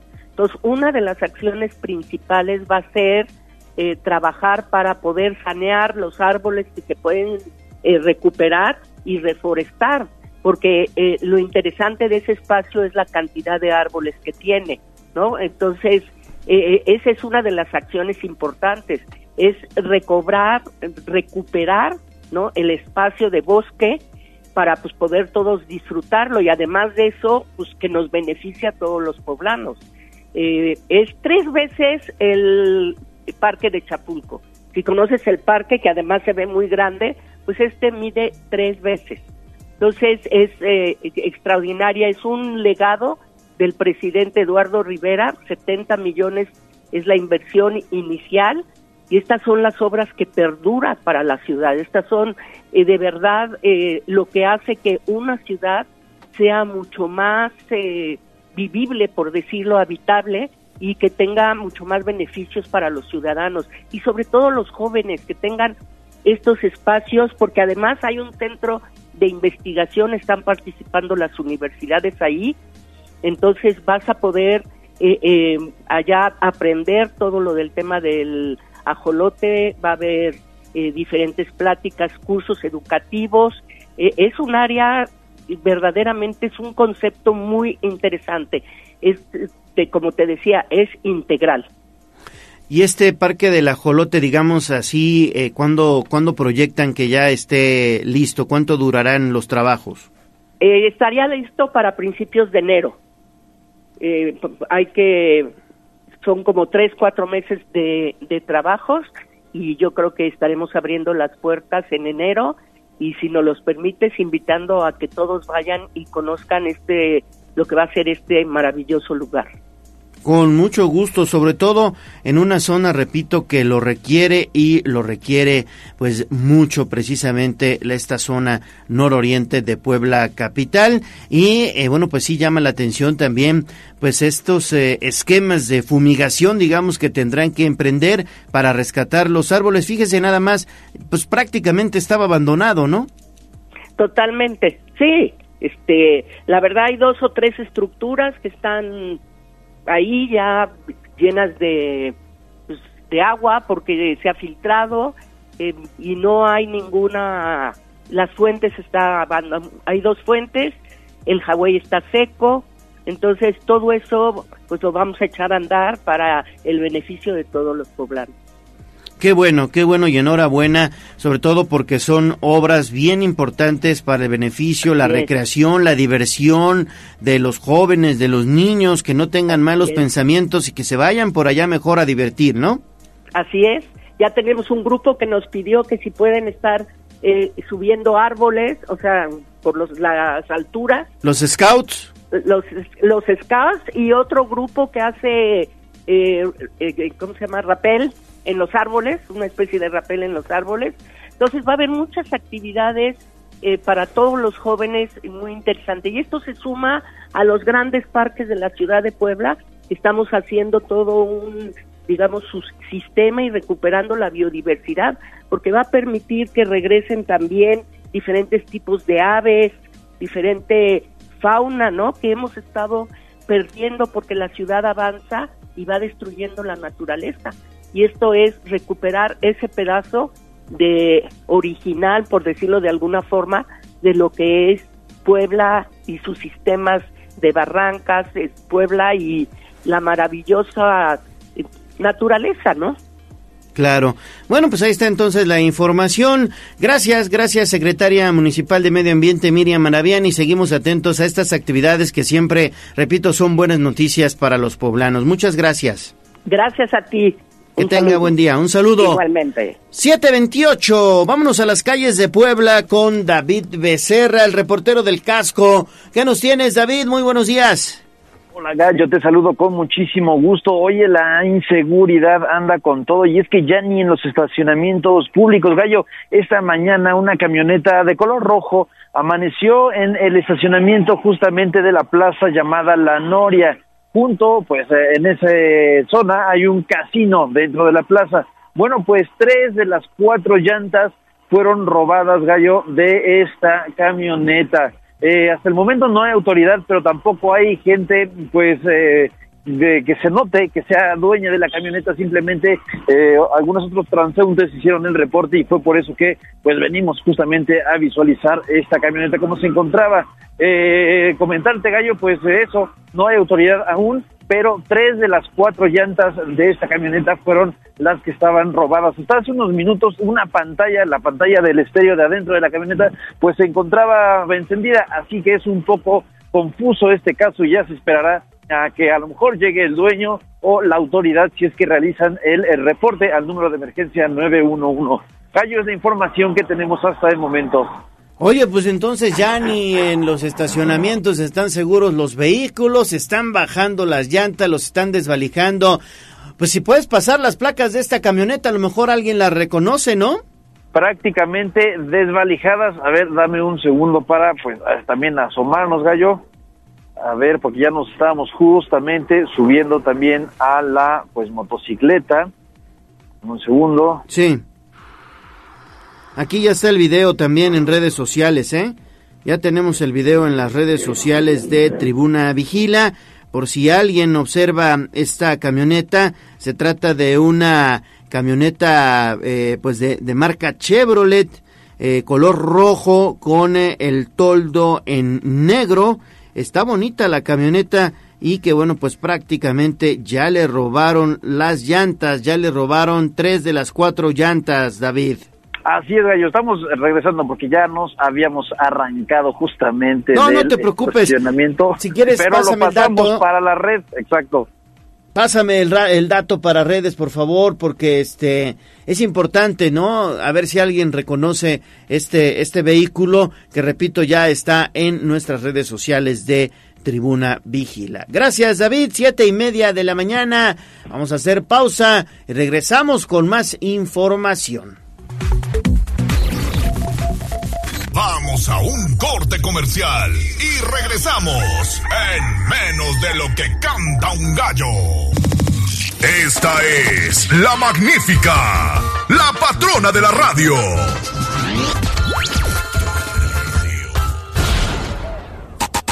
Seguimos con el gallo de la radio.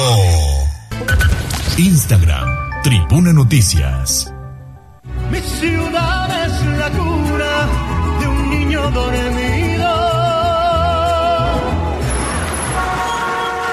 Hablemos de nuestro pueblo. El reporte de la capital poblana. En Tribuna Matutina.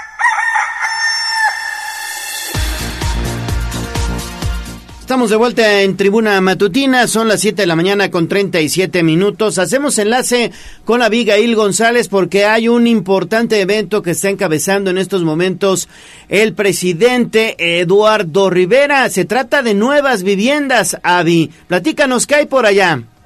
¿Qué tal, Gallo Ale, amigos del auditorio? Muy buenos días. Efectivamente, pues nos encontramos en el evento que está encabezando pues el presidente municipal Eduardo Rivera en la colocación de la primera piedra de uno de los más grandes proyectos pues de vivienda social y es que se trata del desarrollo del Benevento en San Bartolo Coatepec, donde se construirán 1.300 viviendas nuevas con una inversión de 897 millones de pesos. Es una vivienda popular pues con un valor de más de 689 mil pesos. Y es que hay que recordar que pues el edil recalcó que fue el 17 de febrero pues del año pasado cuando se firmó pues un convenio con Canadevi para la construcción de 4.107 viviendas y se ha superado la meta pues con un número de 4.647 viviendas y hay que decirlo que pues todas ellas con licencias de construcción y en un proceso de obra. Y es que también pues se llegará a la cifra de 7.054 nuevas viviendas pues también con una derrama económica total pues de 7.316 millones de pesos y la generación de casi 50.000 empleos. Escuchemos parte del mensaje del alcalde. Y tenemos una inversión de 897 millones de pesos.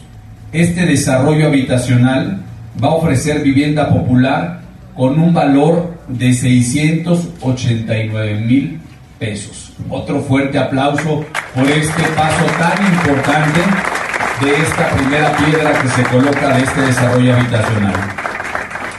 Pero, desarrollo Gallo, es el reporte que tenemos. Gracias, gracias Avi por la información. Importante el desarrollo de nuevas viviendas para el municipio de Puebla. Siete de la mañana con 39 minutos. Deportes.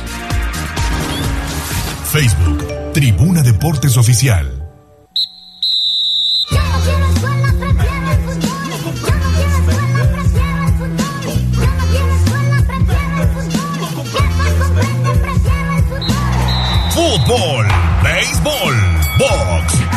Libre, automovilismo y todo el mundo del deporte con Ernesto Romero, Mario Montero y José Luis Sánchez Solá, el Chelis.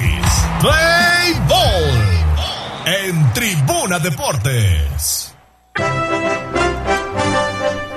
Ernesto Romero, buenos días. ¿Qué tal, Gallo? Muy buenos días, buenos días a todo el auditorio. Vámonos rapidísimo con la información deportiva porque este miércoles las Águilas del América estarán visitando al conjunto de Querétaro en la cancha del Estadio Corregidora a partir de las 20 horas con 6 minutos. Partido, pues pendiente que tenía que haberse disputado pues prácticamente en el amanecer de este campeonato. Sin embargo, las malas condiciones del terreno de juego pues obligaron a posponerlo. Un América que en ese momento pues iba a tener bajas significativas, que pues llegaba con el descalabro ante el conjunto de Juárez en su presentación. Ahora el panorama es totalmente distinto. Un América que lució, se vio bastante bien el último fin de semana con la goleada ante las Chivas de Guadalajara y en caso de concretar la victoria este miércoles, entonces el América estaría durmiendo como nuevo líder del campeonato, situación que tendrá que aprovechar los comandados por parte de André Jardiné. En la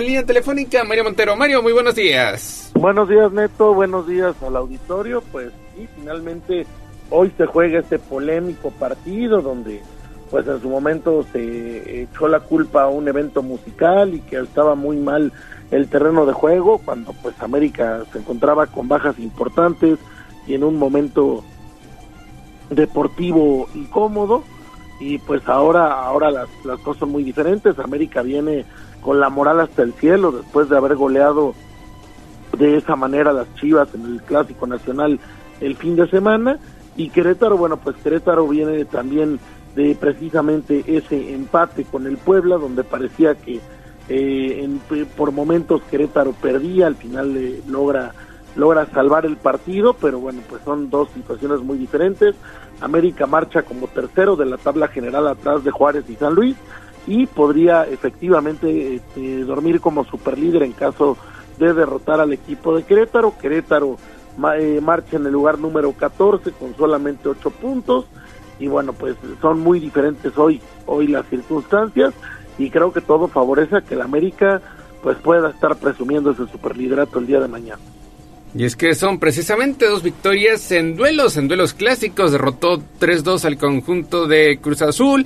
Eh, golea, golea 4-0 a las Chivas de Guadalajara. Así que con la moral por las nubes, el conjunto azul crema. Mientras que Querétaro, pues es la otra cara de la moneda. En sus últimos dos compromisos, apenas, apenas presume de un punto. El último conseguido prácticamente en la agonía ante el Puebla, que pues no supo o no pudo rematarlos en ese compromiso donde se habían quedado con un elemento menos prácticamente desde el minuto 6. Eh, también hay que ver cómo responden las autoridades. Por ejemplo, el fin de semana hay que dejar en claro, la liga mandó un comunicado donde prohíben que las porras o las barras visitantes pues asistan a los estadios. Ya depende de cada escenario si acata o no esa medida. En Querétaro, donde se dieron los problemas, ahí están siendo bastante, bastante estrictos en la cuestión de seguridad. Y prueba de ello fue lo que ocurrió con pues la porra familiar del Club Puebla que no pudo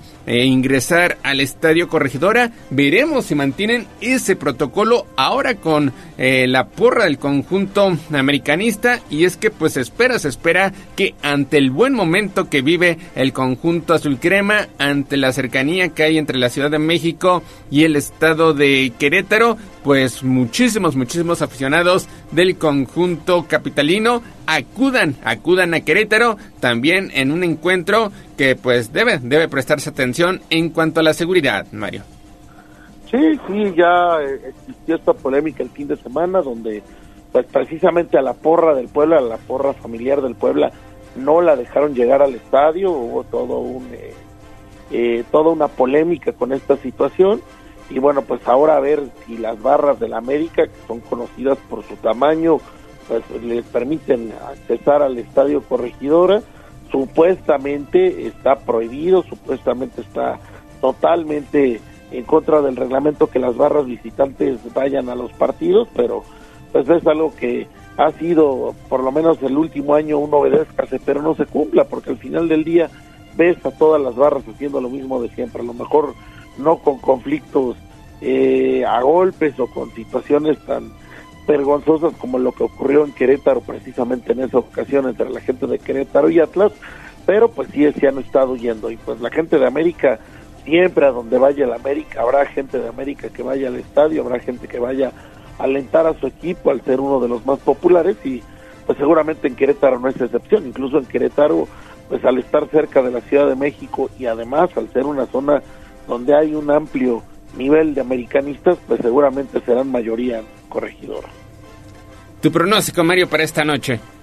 Gana el América y duerme como super pues sí, es claro, es claro favorito el conjunto azul crema que pues no debería tener problema alguno para pues sumar una victoria más y, aprovechando el descalabro que sufrió el conjunto de San Luis el pasado domingo ante el equipo de los Pumas, pues entonces el América, el América pues pueda dormir como nuevo líder de cara a lo que será la actividad de este fin de semana. Y siguiendo con la Liga MX, ayer la Comisión Disciplinaria emitió un comunicado oficial en el que informó sobre la multa impuesta al conjunto de Monterrey debido al doble uso del dorsal 16 en la camiseta por parte de Jesús el Tecatito Corona y previamente lo había usado Celso Ortiz durante este campeonato. Y es que en el partido correspondiente a la fecha número 8 entre Rayados y León, Tecatito ingresó al terreno de juego portando el número 16. Sin embargo, pues ese número ya había sido utilizado por el jugador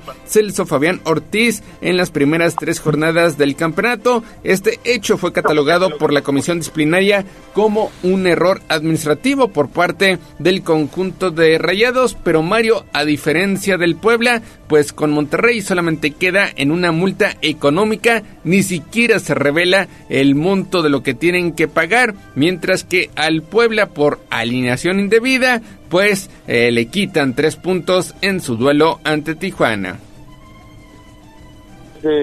Muy, muy, muy raro lo de siempre, que al Puebla se le castigue de esa manera y a los grandes pues se les dé un pase cuando cometen errores, no, no, no es nada fuera de lo común, el Puebla se lleva tres puntos de menos y se lleva todo a una situación y en el caso de Monterrey pues estamos hablando de un manazo, entonces pues vamos a ver qué pasa. A Monterrey obviamente no le va a pasar nada y el Puebla pues ya se fue al Tribunal de Arbitraje Deportivo a ver hasta dónde llega esa consecuencia y a ver si le ahora que le repongan los tres puntos.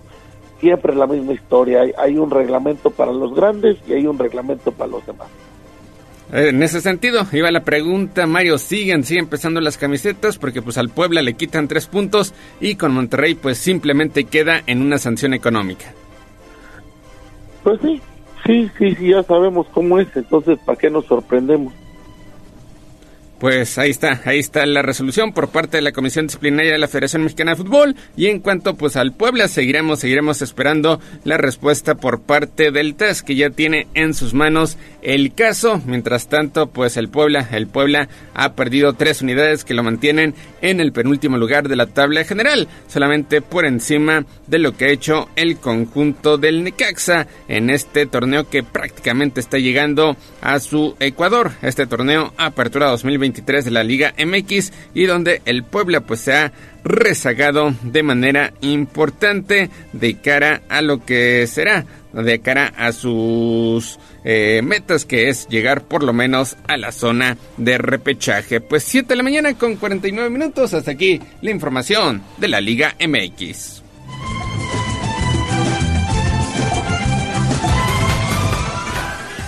Vámonos, Mario, con la UEFA Champions League, porque ayer ya arrancó el torneo más importante a nivel mundial en cuanto a clubes y el Barcelona, pues lo hizo con el pie derecho, goleando 5-0 al conjunto del Antwerp de la de la Liga Belga, poniendo así las bases para evitar una tercera eliminación consecutiva en fase de grupos de la competición europea. Y es que eliminado en primera ronda en las dos últimas ediciones, el Barcelona pues no quiere dar margen a la sorpresa en un grupo en teoría asequible y con esta idea saltó al Estadio Olímpico de Montieu, feudo del club culé mientras se realizan obras en su hogar habitual que es el Camp Nou. El portugués Joao Félix al 11, el delantero polaco Robert Lewandowski al 19 y un gol en propia meta de Jay Bataille al 22 al desviar con el hombro, pues dieron, dieron la puerta para que el Barcelona se encaminara a la goleada misma que redondeó en la parte complementaria gracias al tanto este al minuto 54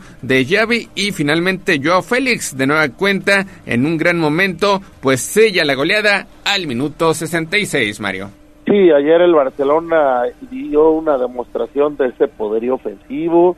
Eh, Joao Félix anda que se sale, anda en un nivel superlativo, un doblete, una asistencia en un partidazo del delantero portugués. Y bueno, pues el Barcelona arranca a tambor batiente y con el pie derecho esta Champions, buscando efectivamente no ser sorprendido otra vez en, en etapa de grupos. El año pasado le tocó el grupo de la muerte, hace dos años estaba en una situación muy difícil, con muchas bajas, con el equipo muy mal, con un técnico pésimo como es Ronald Koeman, bueno, pues ahora este Barcelona de Xavi gusta, gana, golea, le pasa por encima a los rivales, ya lo hizo el fin de semana con el Betis, ahora lo, lo hace con este equipo de Amberes, con el campeón de Bélgica, y pues arrancando, arrancando bien la Champions, arrancando, mostrando esa pólvora ofensiva con la que cuenta el club catalán y pues preparando todo para poder tener una etapa de grupos cómoda, para poder ganar ese grupo que es su obligación y llegar a la etapa de eliminación el, próximo año en muy buenas condiciones. Creo que el Barcelona por primera vez en muchos años se muestra como un equipo peligroso, como un equipo completo, como un equipo que seguramente le hará pasar mal a la mayoría de sus rivales y bueno, pues buen momento, buen momento el que vive el equipo catalán. Y en el otro partido de ese grupo, el Porto, el Porto donde tuvo pues por cierto actividad el mexicano Jorge Sánchez impuso 3-1 al Shakhtar Donetsk eh, como en calidad de visitante, bueno, de visitante porque pues el Shakhtar jugó como local en Hamburgo debido a la guerra que existe allá en Ucrania y ahora pues el Barcelona estará visitando al conjunto luso en la segunda fecha. Este duelo ya será el próximo 4 de octubre en un choque entre líderes de este sector y que pues poco a poco irá encaminando a los favoritos en la UEFA Champions League. Y por otra parte, Mario, el Manchester City, el vigente campeón, ganó 3-1 en su estadio a la Estrella Roja de Belgrado dentro de la primera jornada con un doblete por parte del argentino Julián Álvarez y un tanto de Rodri. Los serbios estaban dando la campanada, abrieron el marcador con un gol de Bucari al minuto 45, pero los Citizens, los grandes dominadores del juego, remontaron gracias precisamente al doblete del campeón del mundo al 47 y 60 y un tanto Mario de Rodri al minuto 73. Sí, eh, el Manchester City arrancó con sorpresa, parecía que le estaban haciendo la travesura la estrella roja de Belgrado, pero bueno, de ahí eh, mostrando ese poderío, esa enorme plantilla llena de grandísimos futbolistas, con eso fue más que suficiente, con una araña eh, Julián Álvarez que está muy enchufado, con un Rodri que se está, o se ha convertido probablemente hoy en el mejor mediocampista del mundo, y con eso basta y sobra para ganarle a quien sea este City que viene luciendo la corona, que viene estrenando esa corona de Europa, pues seguramente se convierte en un favorito a lograr el bicampeonato por la plantilla, por los jugadores, por ese equipo ya tan hecho que tiene Pep Guardiola y bueno, pues difícilmente existirá de aquí al final un rival lo suficientemente fuerte para darle una sorpresa a este City. Entonces, pues será será una Champions muy interesante precisamente por eso, por la calidad de los equipos que le están disputando, pero sobre todo este City que realmente es un trabuco. Y por otra parte, el otro, el otro de los favoritos también cumplió. El Paris Saint Germain, versión Luis Enrique, pues ahora no dejó margen para las dudas en su estreno con una victoria 2-0 ante el Borussia Dortmund en el Parque de los Príncipes y liderando el temible grupo F, Kylian Mbappé de penal al minuto 49 y Hakimi culminado quien culminó una brillante jugada con Vitiña al 59, marcaron los goles para los locales y el Paris Saint Germain que pues ahora no luce esa plantilla millonaria, esa plantilla poderosa de otros años, pero sí cuenta tal vez con el mejor atacante del momento como es Kylian Mbappé, pues hace lo suficiente para derrotar 2-0 al Borussia Dortmund.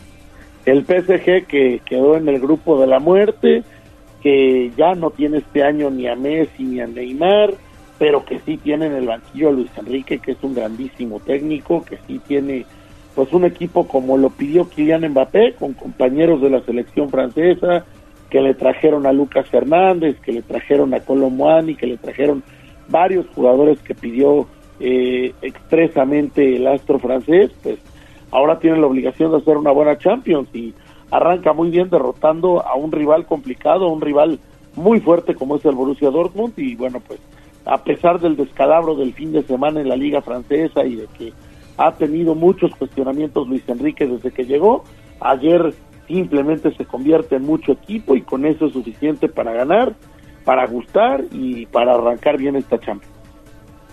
Y en el otro partido de ese grupo, de ese grupo de la muerte, el Milan, que, se, o que fue semifinalista en la última edición de la Liga de Campeones, y el Newcastle, que está de vuelta en esta competición internacional, empataron sin goles en el partido inaugural de este certamen. Y es que, aunque el conjunto lombardo cerró pues la sangría de goles recibidos en la derrota el sábado ante el Inter, pues el punto sumado ante las urracas que regresan a la máxima competición, pues pone, pone en entredicho este sector y pues parece, parece que será bastante, bastante reñido para ver quiénes podrían avanzar, Mario, a la siguiente ronda. Eh, un empate de Champions siempre es bien doloroso para los dos porque es sumar un punto nada más. Recordemos que solamente son seis partidos, entonces siempre siempre sale sale contraproducente y en este caso pues bueno no no logra no logra tener puntería ninguno de los dos ni el Milan que bien dices fue semifinalista ni el Newcastle que está de vuelta con estos nuevos dueños y con un equipo mucho más competitivo.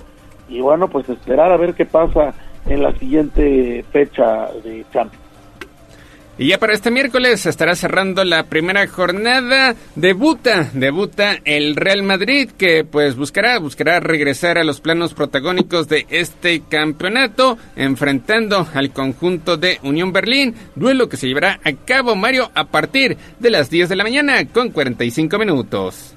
Sí, el Madrid que también cuenta, cuenta con un grupo asequible, que también fue favorecido por el sorteo, pues seguramente no tendrá ningún problema para pasar a la siguiente ronda. Y es donde las cosas se le empiezan a complicar a todos, incluido un Madrid que pues no se reforzó como se esperaba en el en el verano, que realmente está viviendo de lo que puede hacer Jude Bellingham, que está en un nivel extraordinario, pero que no tiene un 9 de garantías, que tiene algunas carencias, pues a ver hasta dónde le alcanza al Madrid en esta Champions. Y el partido más espectacular que tendremos este miércoles, duelo también de gigantes que alguna vez ya jugaron una final de UEFA Champions League. Eso ocurrió en el ya lejano 1999. Bayern Múnich enfrentando al conjunto del Manchester United.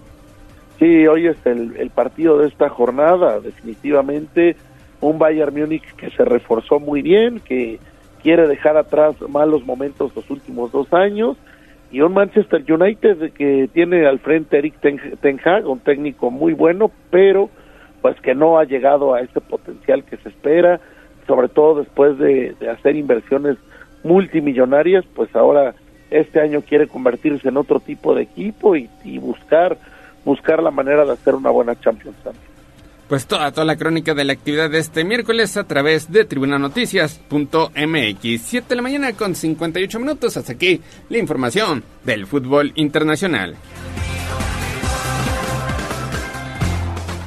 Vámonos, vámonos con el béisbol que pues ya está prácticamente en la recta final de su campaña regular. Esto hablando de grandes ligas y para pues analizar Mario la situación que pasa con los Yankees de Nueva York, que más allá de que pues no van a llegar a postemporada, ahora está en entredicho el hecho de que acaben la temporada con marca de punto 500. Ayer, en el día en que cumplió 34 años, George Springer celebró estremeciendo su home run 57 de por vida en el primer turno de un encuentro y los azulejos vencieron 7-1 a los Yankees en calidad de visitante. Springer llegó a 20 cuadrangulares por octava ocasión en una campaña y ahí el mexicano Alejandro Kir, hermano por cierto de Juan Kir, catcher de los Pericos de Puebla, terminó bateando un cuadrangular de dos carreras, eh, se fue de 4-1, victoria importante para Toronto que pues está peleando por uno de los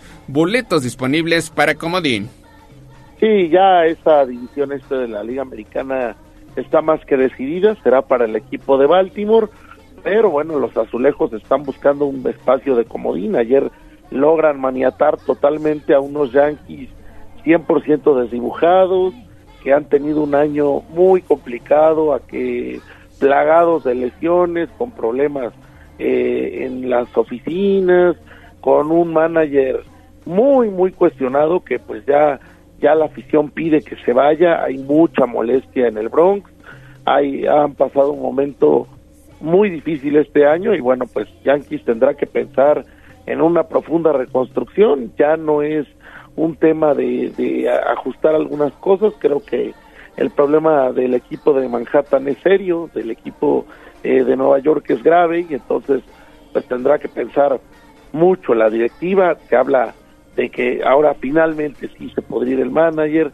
de que el, gerente Cashman tendría también eh, los días contados después de una temporada muy decepcionante, después de haber hecho otra inversión económica grande y pues no no conseguir dividendos por ellos. Y, sí, temporada, temporada para el olvido para los Yankees de Nueva York y también para Medias Rojas de Boston. Finalmente los Dodgers de Los Ángeles consiguen su quinta victoria consecutiva, ya con el título divisional asegurado, vencen a los Tigres de Detroit. Pues 8 de la mañana con un minuto. Mario, hasta aquí llegamos con la información deportiva.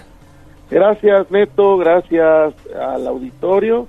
Y bueno, pues también mencionar que los Pericos siguen en esta gira extraordinaria de medios de comunicación festejando el título y hoy hoy serán recibidos en el Senado de la República. Gracias, gracias Mario, gracias Neto. Y bueno, pues regresamos con más información. Volvemos. Esto fue Tribuna Deportes. Síguenos en nuestras redes sociales. Twitter, arroba Tribuna Deportes. Facebook, Tribuna Deportes Oficial. Somos la magnífica y estamos en Puebla. En el 95.5 FM y 1250 AM. Atlixco de las Flores. 99.9 FM. Y en Zacatlán de las Manzanas. 88.3 FM. La magnífica. La patrona de la radio. Seguimos con el gallo de la radio. Twitter, arroba tribuna vigila. De noche se pone muy desmejorada, pues de hambre se muere y no puede aguantar. La llevo a que coma pozole y tostadas, otro día la dieta vuelve a comenzar. Cocinera como yo no hay dos, ya mi fama es internacional. El brasero está que arde. Escuchemos a la chef Fernanda Orbañanos y sus recomendaciones culinarias en Tribuna Matutina. Si me llaman de París y me buscan de New York, cocinera como yo no hay dos. Son las 8 de la mañana con 6 minutos, seguimos en Tribuna Matutina, es un gusto saludar aquí en el estudio, como todos los miércoles, a la chef Fernanda, Fernanda Orbañanos, bienvenida. Hola, muchísimas gracias. Gracias por tenerme otro miércoles más para echar el chismecito. Aprovecho para decirles que qué guapísimos, ¿a poco no? En la transmisión del grito. Mi Ale, miren, guapérrima. Es que le dije que nos metiera Leo elegantísimo. A hojalatería y pintura. Sí, sí, sí, sí, la Sí se verdad notó. es que... Se notó guapísimo. Nos veíamos dos. bien, ¿no? Sí, súper bien. Guapos siempre estamos, pero, Pero- hoy nos veíamos bien. No, qué bárbaros, no, hombre. Sí, sí, sí. plaza. Estuvo bien, estuvo, estuvo bien. Son, son de esos eventos que aprovechamos para, Sí. para ponernos como Dios manda. ¿no? Pues se veían muy bien. Oye, Felicidades. Pues hoy vamos a platicar eh, precisamente de eh, pues Espero que otro, les hayan dado. otro postre mexicano. Comida, comida. Comida, sí, Comida. sí, sí, sí, sí. Postrecito, sí, la verdad es que es postrecito porque vamos a platicar de los buñuelos, que tenemos dos versiones, de rodilla y de viento. Y pues sí, eh, se volvieron mexicanos, pero obviamente nos lo trae la colonia. Vienen con los conventos, es un postre conventual. Eh, aquí las que se hicieron, las expertas del, del buñuelo, fueron las monjas del convento de Santa María de las Nieves en Totolac, Tlaxcala. Ah, en Tlaxcala. Y de ahí por eso es muy del centro del país y hasta Sí. Oaxaca. Eh, en otros lados no lo vemos tanto, No, no, no, no. pero sí viene obviamente de España, influencia, unos de influencia judía, otros de influencia árabe. Y pues bueno, estamos hablando de una masa frita, al final de cuentas, que debe quedar crujiente, crocantita, ¿no? Que cruje cuando la, la- la pruebas. Y revolcada en azúcar, azúcar con canela, ahí está la mezcla árabe, o con una miel. Ya en México, pues se empieza a adaptar al paladar de lo que encuentran las monjas aquí, entonces se empieza a hacer con miel de piloncillo, que es netamente mexicano, o panela, como lo conozcan en casa. Y esa mielecita le ponen guayaba y anís estrella. Entonces, uff, es súper perfumado. Y buñuelo de rodilla porque antes se estiraba esa masa sobre las rodillas. Ah, yo pensé que por el rodillo, iba a decir por el rodillo. No. O sea, sobre las rodillas. estirar la masa Fíjate. sobre la rodilla. Pues había que tenerlas limpias. pues. Sí, sí, claro. Bien Por bañaditas. supuesto. Sí, sí, sí, bien limpiecitas, despercudidas, ¿verdad? Entonces se estiraba en las rodillas. Ahora, pues ya no te da la rodilla para tanto, ¿no? Empezaron a estirarlos sobre ollas de barro, volteada al revés, para que te quedara la pancita aquí, cubierta con un paño de cocina húmedo, y sobre ese paño ir estira, estira, estira la masa. Ven que hacen luego hasta unos buñuelotes, monjitas. Bonitos, muy bonitos. Preciosos, pero es estar estirando la masa sin que se te rompa. Hay que tener también mucha Paciencia. habilidad y práctica, Claro. paciencia. Yo que he dado ese curso, bueno, nos reímos porque piensan mis este, alumnas que, ay, qué fácil, ¿no? Estirar el buñuelo. No, hay que estar ahí sin que se te rompa. Ya que los tienes armaditos, fritura en aceite y bañarlos con su mielecita de piloncillo y guayaba. La otra versión es el buñuelo de viento, como los de, no voy a decir marca, pero todos hemos comido de esos, ¿no? Del, claro que sí, tú también. Sí, sí, sí. De, de los que tienen, otra hoyitos, forma. Sí, ¿cierto? sí, sí, que son como rejitas redondas. Como una rejillita, exacto. Sí. Esos se hacen con un molde de Ah. aluminio.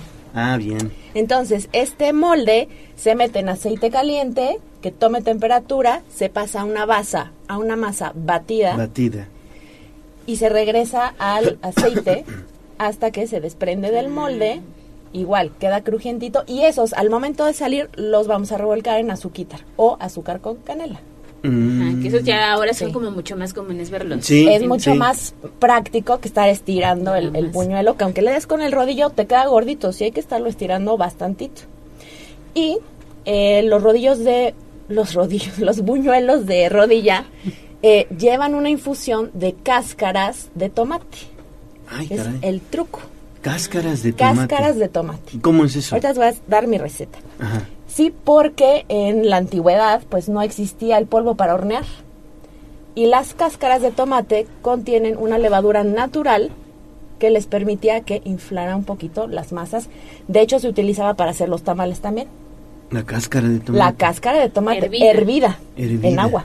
Ah, Entonces, O esa sea, ¿cómo? infusión, Pero- a manera de un tecito. Ah. Tú pelas tus tomates sí, verdes Sí, sí, y queda la y cáscara, entonces, sí. por ejemplo, en una taza de agua vas a hervir 5 a 7 cascaritas de tomate, limpias, por supuesto, con un anisito estrella.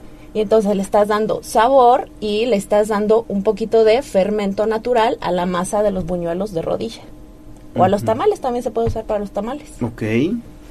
Y que Esa- luego no sabemos si se va a la basura, ¿eh? Entonces... Así es. Sí, no, no sabíamos. Bueno, yo la verdad no, tenía Sí, tampoco. es conocimiento de eso. truco de abuelitas, truco de la antigüedad.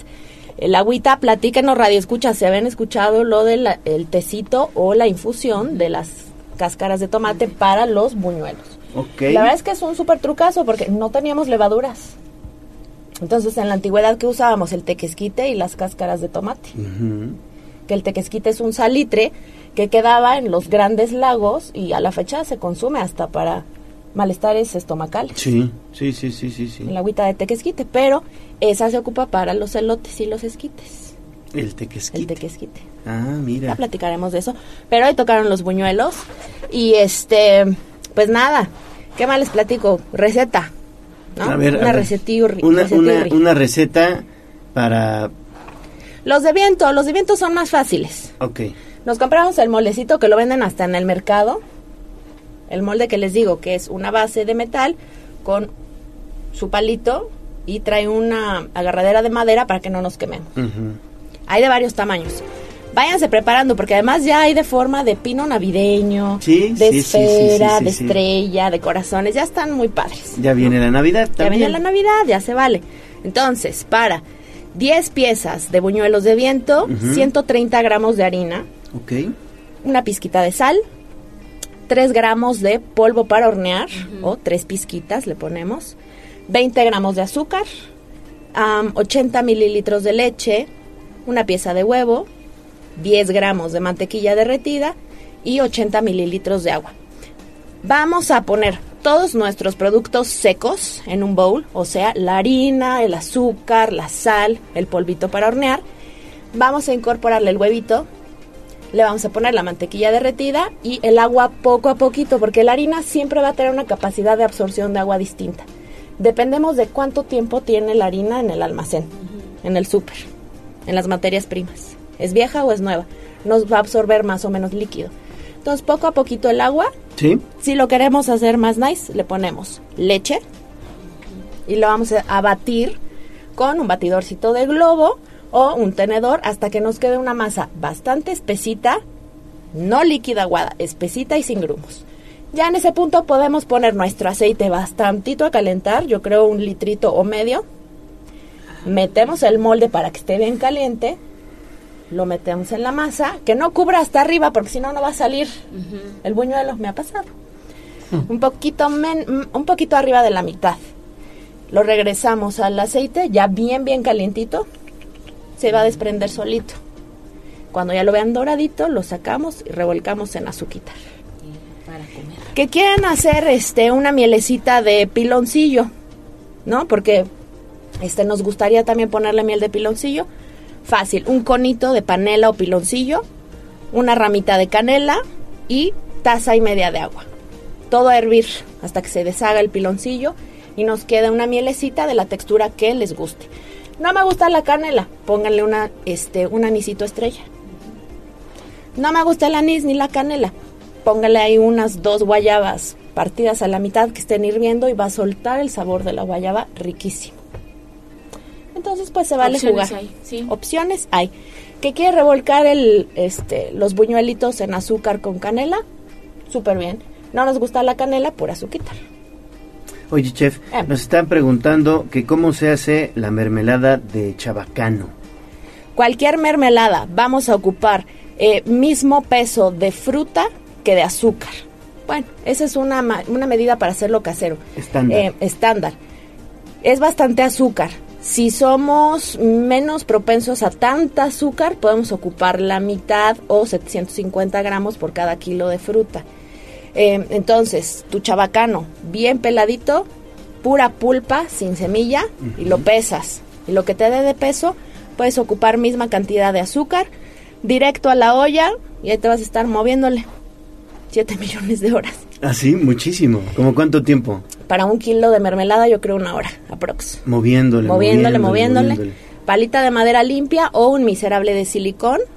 Y ahí nos estamos. ¿Cuándo sabemos que está la mermelada? Cuando abres a la mitad tu preparación y se separa y tarda en regresar y unirse. Tú vas a ver el fondo de la olla. Entonces ya está lo suficientemente espeso, ya está listo. ¿Tienes dudas? No le sabes. Pon un poquito en un platito frío, deja que se enfríe y ya sientes la textura que tanto te gusta. Tienes trozos muy grandes, pásale el machacador de los frijoles para que te quede un poquito más lisa. La quiero muy lisa, muy tersa. Métele el brazo este que es la licuadora de inmersión, Sí. una licuadita y te queda flama media baja y mucho cuidado porque te salta eso hirviendo y es una quemadura de segundo o tercer grado porque es azúcar súper hirviendo. Sí. Muy peligroso. Entonces, mismas cantidades. Le puedes poner una tapita, un chorrito de vainilla.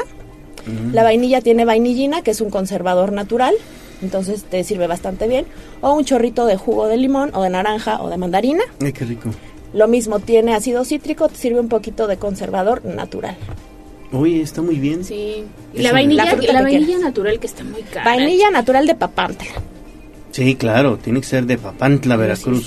No compren eso que dice extracto de vainilla, no, no sirve. Eso no sirve, ¿no? Pero en los mercados yo compro mi litro en 30 pesos de, de vainilla, de de, vainilla. Papantla. Una viejecita divina que las trae de, de Papantla. Eh, pero la encontramos en los mercados. Busquen, no tiene que ser carísimo. O sea, sí una vaina de vainilla es muy cara. Pero hay vainillita caserita que hasta para un licuado queda riquísimo. Eh, le pueden poner un chorrito de algún licor, algún este chupito que les guste por ahí. La Un poquito mermelada. de jerez, Un poquito de jerez, ¿No? un poquito de brandy. coñac, coñac, ya muy nice, brandy. Sí, Claro, un saborcito así, un piquetito rico. Como Mira, que no. ese me perfecto. Tráenos. Y esa de chabacano, si le pones zanahoria rallada, ¿te acuerdas de mí? Queda padrísima esa mermelada, distinta y se le ven los pedacitos de la zanahoria rallada con el rallador chiquito, el hoyo chiquito. Queda súper padre, yo la he hecho. Ah, mira. ¿La quieres saborizar con algo más? Canela, anís, lo que decíamos. Le puedes poner ralladura de naranja, de limón. Puedes jugar con tu mermelada, pero padrísimo. Perfecto. Pues ahí está entonces. Chef Fernanda Orbañanos, muchas gracias. Síganme en mis redes, nunca las digo. Instagram, fernanda.orva, O-R, B chica A, Fernanda OS en ex Twitter, o Fernanda Orbañano Sotomayor en Facebook, lo que se les ofrezca, echemos chismecito y Joss puede hacer ahí sus pedidos. Ahí está. Ya, Jazz Guevara, seguramente ya, ya te Pues ya. sigue en tus redes. Ya me sigue, que haga ahí su pedido para que Ah, le traiga bueno, perfecto. Los buñuelos. Gracias, Fer. Que tengas buen día. Igualmente, bye. Pausa y regresamos. Vamos a un corte comercial y regresamos en menos de lo que canta un gallo. Esta es la magnífica, la patrona de la radio.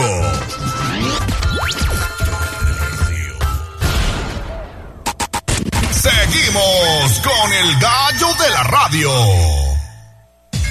Twitter, arroba tribuna vigila.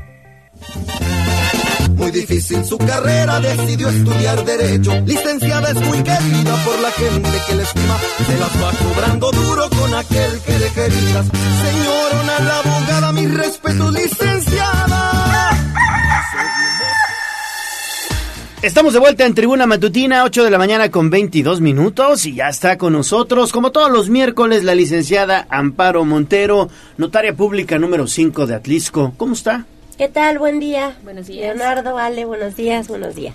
Oigan, seguimos regalando testamentos, dos testamentos con motivo del mes del testamento en septiembre. Mándenos sus datos porque pronto vamos a hacer la dinámica. Se está juntando, se está juntando obviamente los participantes y queremos hacer una buena dinámica con todos ustedes. Mándenos por favor los datos, la, copia de la escritura o el, la foto del inmueble que desean escriturar y con mucho gusto aquí la licenciada Amparo se está poniendo la del Puebla y está regalando dos, dos testamentos. Así es. ¿Verdad?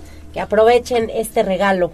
Claro que sí. Pero hoy vamos a platicar de otro tema también interesante para todos ustedes. Así que si tienen alguna duda, mándenos mensajito al 22 23 90 38 10, que es la acta de concubinato ante notario. A ver cómo es. Así es. Este es un acta que realiza, realizamos los notarios. Por ejemplo, cuando alguien vive en unión libre y a lo mejor el esposo, el, la pareja, sea el hombre o la mujer, Sí.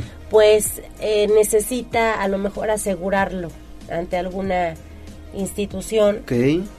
o a lo mejor necesitan pedir un crédito ante una institución bancaria y bueno, neces- les piden acreditar que viven en concubinato. Que son Entonces, pareja, digamos. Que son pareja, exactamente. Entonces, en este caso, pues la realiza, se realiza ante notario público. Lo único que se requiere, pues son dos testigos que no sean familiares con, su- con sus identificaciones. Y bueno, ahí los testigos, pues van a, a, decir, ¿no? Que les consta que el- la pareja tiene, no sé, más de 20 años Viviendo viviendo, juntos. juntos. En el caso de que si tienen hijos, que, el, que saben y les consta que, el, que la pareja este, eh, eh, depende económicamente de esa persona.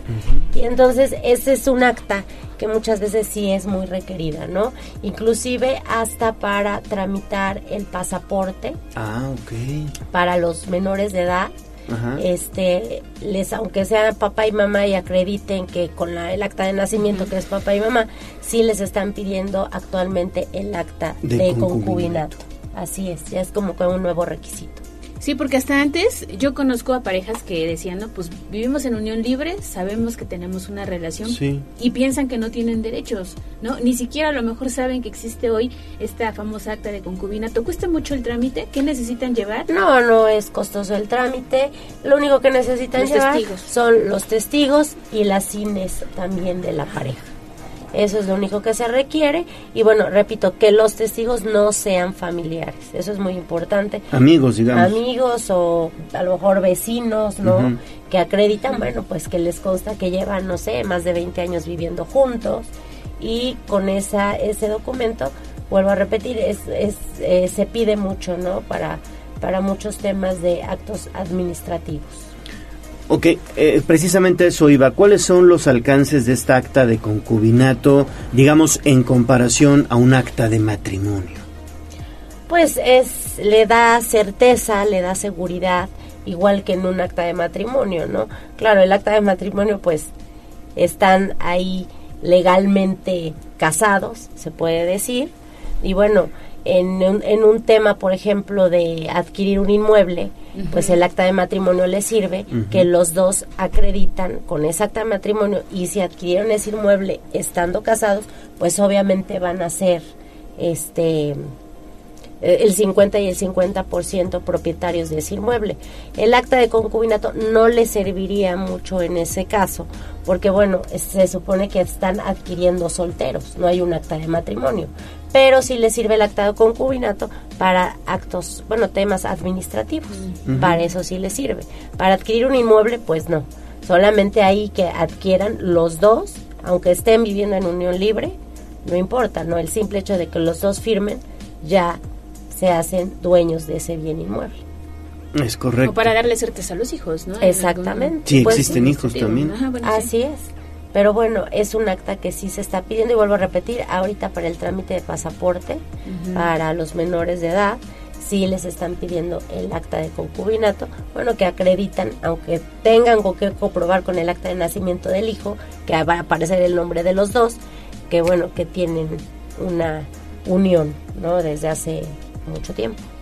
Sí, también a lo mejor cuando nos vamos a dar de alta al seguro social, que, que quieres dar de alta a tu concubina precisamente y que vas tú como trabajador a buscarla a dar de alta ante el IMSS, a lo mejor ahí te pueden pedir un acta Sí, de ahí siempre las piden, ¿eh? Normalmente en, esas, en ese tipo de instituciones es que siempre piden el acta de Sí, concubinato. algo con que acreditar que están juntos. ¿no? Así es, y muchas personas o no les explican, nada más le dicen acta, re- requisito acta de concubinato. Dicen, no, y ya me tengo que casar. No, pues se quedan, ¿y dónde la tramito? no Porque Ajá. luego no les explican. Entonces, esas actas de concubinato, pues para que tenga mayor certeza, mayor seguridad, pues es ante, un- ante notario público. Y se entrega el mismo día.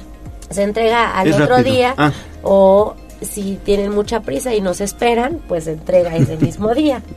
Ah. Llevando obviamente los testigos y la documentación, bueno, se entrega y no es costosa, ¿no? Realmente no es un costo alto el que tenga ese tipo de acta. ¿Tenemos comentarios? ¿Está alguien escribiendo? Eh, Sí. da, da, da. Este jueves, bueno, les comento, este Sí, jueves, adelante. jueves vamos a hacer la segunda jornada del mes del testamento allá en Casa del Migrante en Izúcar de Matamoros. Allá tienen dos oficinas, una en el CIS, otra que está en el centro. Entonces vamos a estar parte de la mañana en una y parte de la tarde en la otra. Allá también nos pusimos las del Puebla y vamos a rifarles dos testamentos, uno para cada oficina. Ok, entonces es Casa del Migrante en Izúcar de Matamoros el jueves. El jueves ahí vamos a estar en la que está en el CIS de 10 a 1 de la tarde y este la que está en el centro, esa vamos a estar de 1 a 4 de la tarde. Muy bien, y si nos recuerda dónde está la notaría también en Atlisco. La notaría está en la 3 Norte 203 Colonia Centro. El teléfono es el 244 445 9408 y el horario lo tenemos de lunes a jueves de 10 de la mañana a 5 y media de la tarde. Es horario corrido y los viernes de 10 a 3. Hacemos excepciones los sábados. Hay mucha gente que a lo mejor no puede entre semana por su trabajo y bueno, se puede programar alguna firma, algún documento que necesiten en día sábado. Ok, bueno, pues entonces ahí está entonces esta acta de eh, concubinato. Dependencia económica, ajá. Exactamente, y si ustedes desean tramitarla, bueno, pues ahí está la orientación. Y nos decía la terminación 3587. Qué bueno que la licenciada Amparo Montero habla sobre estos temas. Quería precisamente la dirección que ya la acaba de dar y los números de contacto para poder acudir y tramitar su acta de concubinato. Así es, y bueno, seguimos eh, promoviendo este mes del testamento, que aprovechen las personas, ¿no? Todavía nos quedan a lo mejor 15 días. Sí. Y bueno, realmente pues es una buena oportunidad que tienen. Eh, estaban diciendo que los notarios no estábamos respetando los costos y no, no es así. O sea, vuelvo a repetir, el costo obviamente se va a dar dependiendo del valor catastral. Lo decía la semana pasada, no es, obviamente le va a salir más económico a alguien que a lo mejor el valor es de 300, 400 mil pesos a una persona que tenga un Claro. inmueble de 4 millones de pesos o 3 millones de pesos. No es lo mismo, ¿no? Yo creo que en ese aspecto, pues los notarios siempre en este mes eh, hemos apoyado. Claro. Bueno, pues ahí está entonces. eh, también hay que participar en el mes del testamento. Es una buena opción y si ustedes desean, eh, pues estamos aquí regalando dos testamentos. Recuerden, dos testamentos. Únicamente mándenos datos, por favor, al 22 23 90 38 10. Licenciada Paro Montero, notaria pública número 5 de Atlisco. Muchas gracias. Muchas gracias. Buen Gracias día. y siempre un gusto escucharla. Gracias. Igualmente. Buen Muchas día. gracias. Pausa y regresamos todavía con mucho más información. Vamos a un corte comercial y regresamos en menos de lo que canta un gallo. Esta es la magnífica, la patrona de la radio.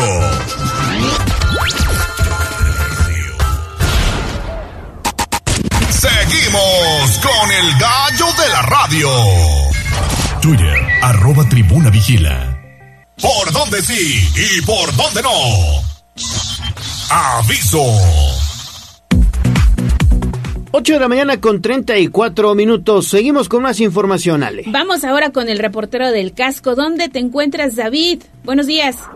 Hola Ale Gallo, los saludo nuevamente. Estamos en la zona del distribuidor Juárez Cerdán, esto con dirección precisamente de la 10 poniente hacia la 25 poniente. Y es que en este punto ya desde hace un par de días se colocó una de estas barras de tráfico comúnmente conocidas que son esos bloques color naranja que se utilizan para precisamente eh, anunciar que hay un peligro. Y es que justamente es en la reja pues de la del desagüe de esta zona que se encuentra dañada y para evitar que los vehículos pasen y se dañen tanto ellos como a la reja pues colocaron esta pues barrera de tráfico sin embargo, pues eh, cuando llegan los vehículos hasta ese punto, tienen que abrirse y en algunos casos incluso pues invaden el carril confinado del ruta generando pues caos vehicular en la zona. Hay que tomarlo muy muy en cuenta. Es al inicio del distribuidor Juárez Cerdán con dirección a la 25 Poniente.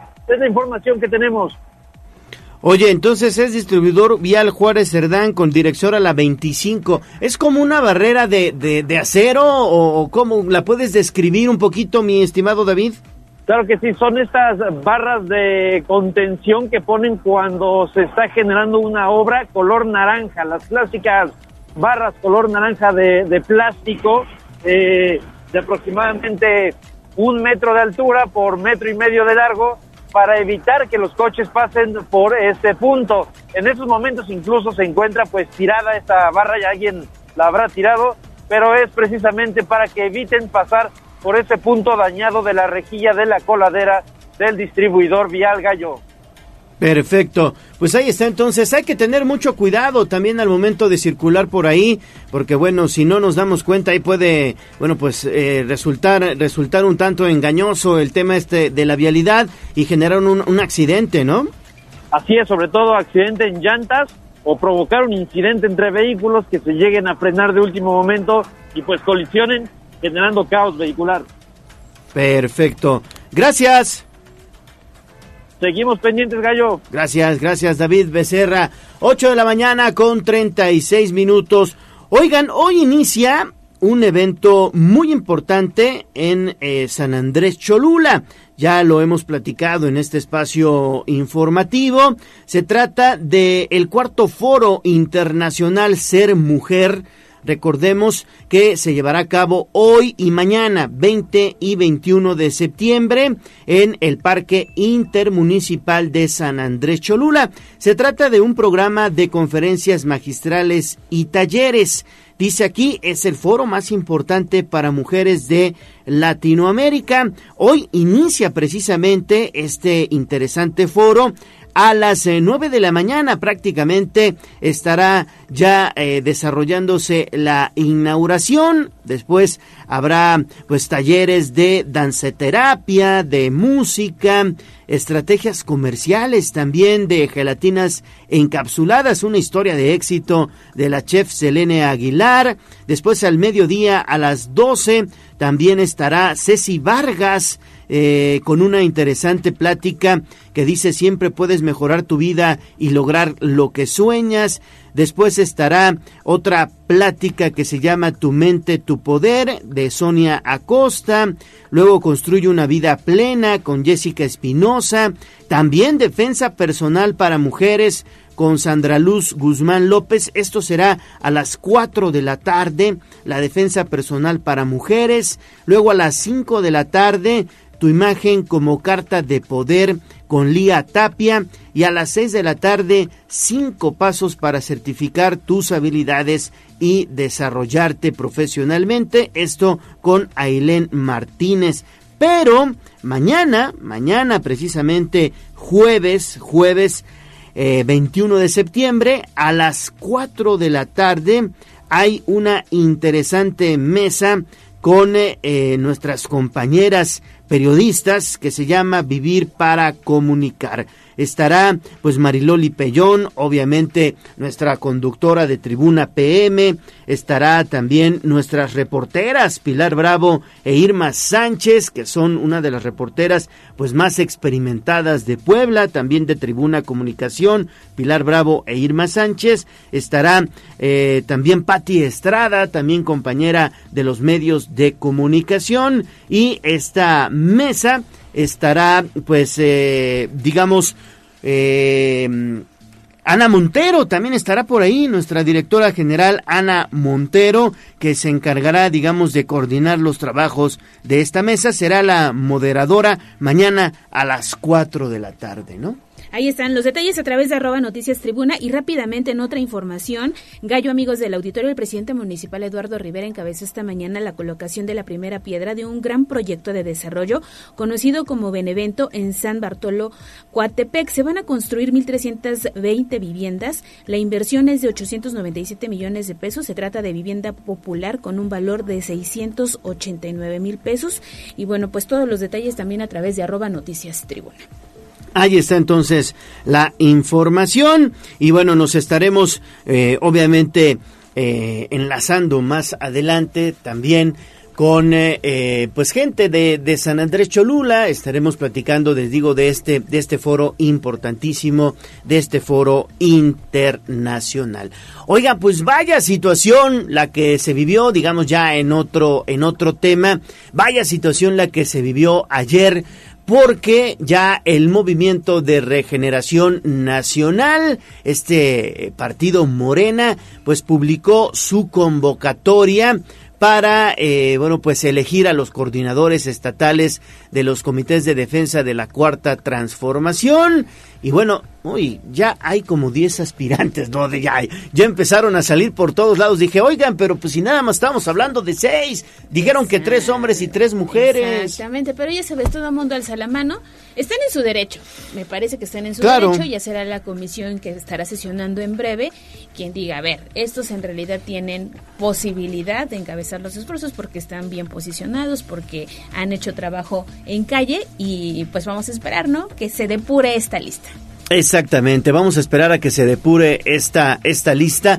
Vamos a pedirle aquí a nuestro amigo Abraham Merino si nos pones a Pili Bravo para echar un poquito de grilla, para, para chismear en torno a quienes levantaron la mano para ser coordinadores estatales de la cuarta transformación. Ella ya tiene por ahí pues un interesante balance, digamos, un interesante eh, tema en torno a todos los, los, los, aspirantes que están pues ya prácticamente eh, en la línea de arranque, están como que en sus marcas listos fuera, porque el 25 y 26 de septiembre, como lo marca esta convocatoria, se estarán, digamos, pues registrando en línea, en línea es este registro y se espera que a finales del mes de octubre den a conocer los resultados. Exactamente, vamos a estar muy pendientes de esta convocatoria que salte, que dé a conocer Morena. Oye, y mientras hacemos enlace con Pili Bravo, están reportando que no hay paso en la recta Cholula con sentido hacia Cholula por un choque. Mm. Están desviando todo el tráfico hacia Zabaleta, así que con mucha precaución y a tomar vías alternas. También fíjate que los amigos que nos escuchan desde Atlixco, los de Taxi este Express, nos están compartiendo Taxistar. Eso, Taxistar. Perdónenme, me van a cobrar la mención. Dice que nos mandan una, una fotografía para el recuerdo. Es, son fotografías del Chelice. Órale, qué padre. De su, de su paso precisamente por lo que ha sido el fútbol. Órale, se los vamos a compartir al buen Chelis también. Esos buenos recuerdos. Y también nos manda mensaje la terminación 00, 0505. Muy buenos días. ¿Me pueden dar información sobre el testamento, por favor? Sí, claro que sí, el mes del testamento. Y pues nada más, si, si nos mandas una fotografía del inmueble que, que deseas que, que, que obviamente se incluya en este testamento y con mucho gusto participas ya en esta dinámica. Son copias. ¿No? Son copias, exactamente, copias. 8 de la mañana con 43 minutos. Ya está Pili Bravo. ¿Qué onda, Pili? ¿Quién, quién se apuntó ya para la coordinación estatal de Morena? Pues mira, tal parece que la lista está abierta. Ya llevamos 10, 10 aspirantes. Mira, publicada la convocatoria de Morena para los aspirantes a la candidatura al gobierno del Estado, la lista de aspirantes hasta ayer se perfiló con 10. Los hombres que han declarado su deseo de participar son el senador Alejandro Armenta, el diputado federal Ignacio Mier, Julio Huerta, exsecretario de Gobernación, Rodrigo Abdala, delegado de Bienestar Federal, y el doctor José Antonio Martínez, cinco hombres. La lista de mujeres se empata. Han levantado la mano Olivia Salomón, exsecretaria de Economía, Lisette Sánchez, secretaria de Bienestar del Estado, Claudia Rivera, expresidenta municipal, Norma Layón, presidenta municipal de San Martín Texmelucan, y la sorpresa, ayer la dio doña Rosario Orozco Caballero, que a través de redes sociales también desea participar en este proceso por la candidatura al gobierno para el 2024. Pero la convocatoria dice que solo podrán registrarse dos hombres y dos mujeres. Sin embargo, ayer el presidente de Morena, Mario Delgado, en conferencia de prensa aclaró esto, que es muy importante. Vamos a escucharlo. La comisión de elecciones va a comunicar la lista de los inscritos a los consejos estatales, porque los consejos estatales, a más tardar el, 20, el 28 de septiembre, deben de evaluar, tienen que hacer una reunión para evaluar toda la lista de los inscritos y se deben pronunciar por quiénes son los dos hombres y las dos mujeres que el Consejo cree que deberían ser considerados para incluirlos en la encuesta.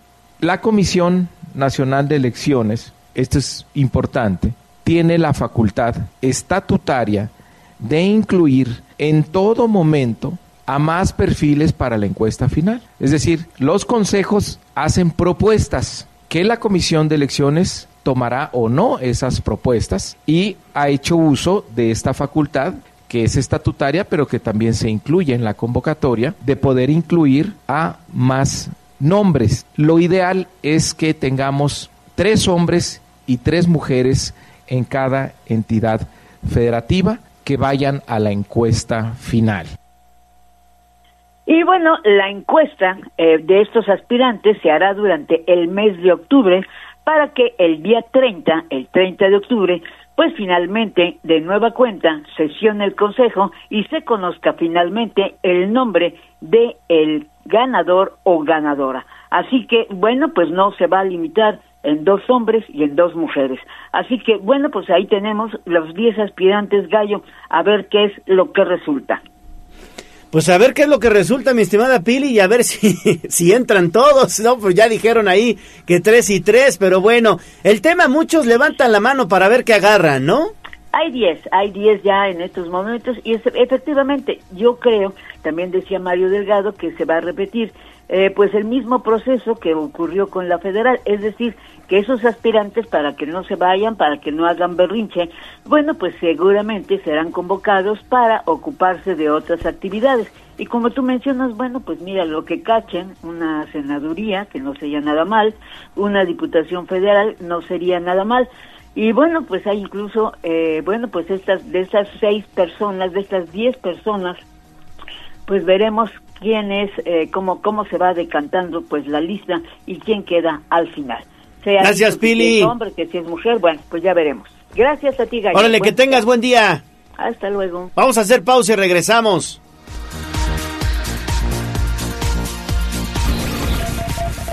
Vamos a un corte comercial y regresamos en menos de lo que canta un gallo. Esta es la magnífica, la patrona de la radio.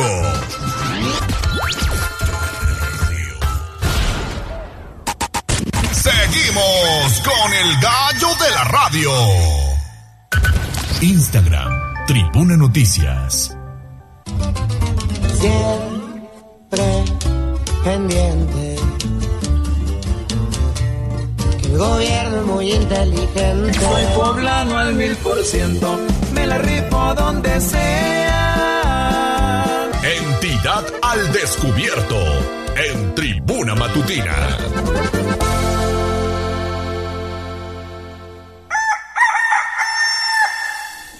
Entramos ya a la recta final de Tribuna Matutina. Es un gusto saludar en el estudio al secretario estatal de Gobernación, Javier Aquino Limón. Secretario, bienvenido. Qué gusto saludarte. Muchas gracias, muy buenos días. Gracias por la oportunidad de saludarnos. Aquí estoy para servirles.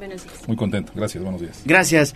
Pues para platicar en torno a lo que se vivió ayer primero, que fue un simulacro nacional, pero me parece que es muy positivo resaltar, secretario, que hubo mucha participación, fueron más de un millón de poblanos los que participaron y también los inmuebles que han estado interesados en seguir con este esquema, que es un esquema de capacitación.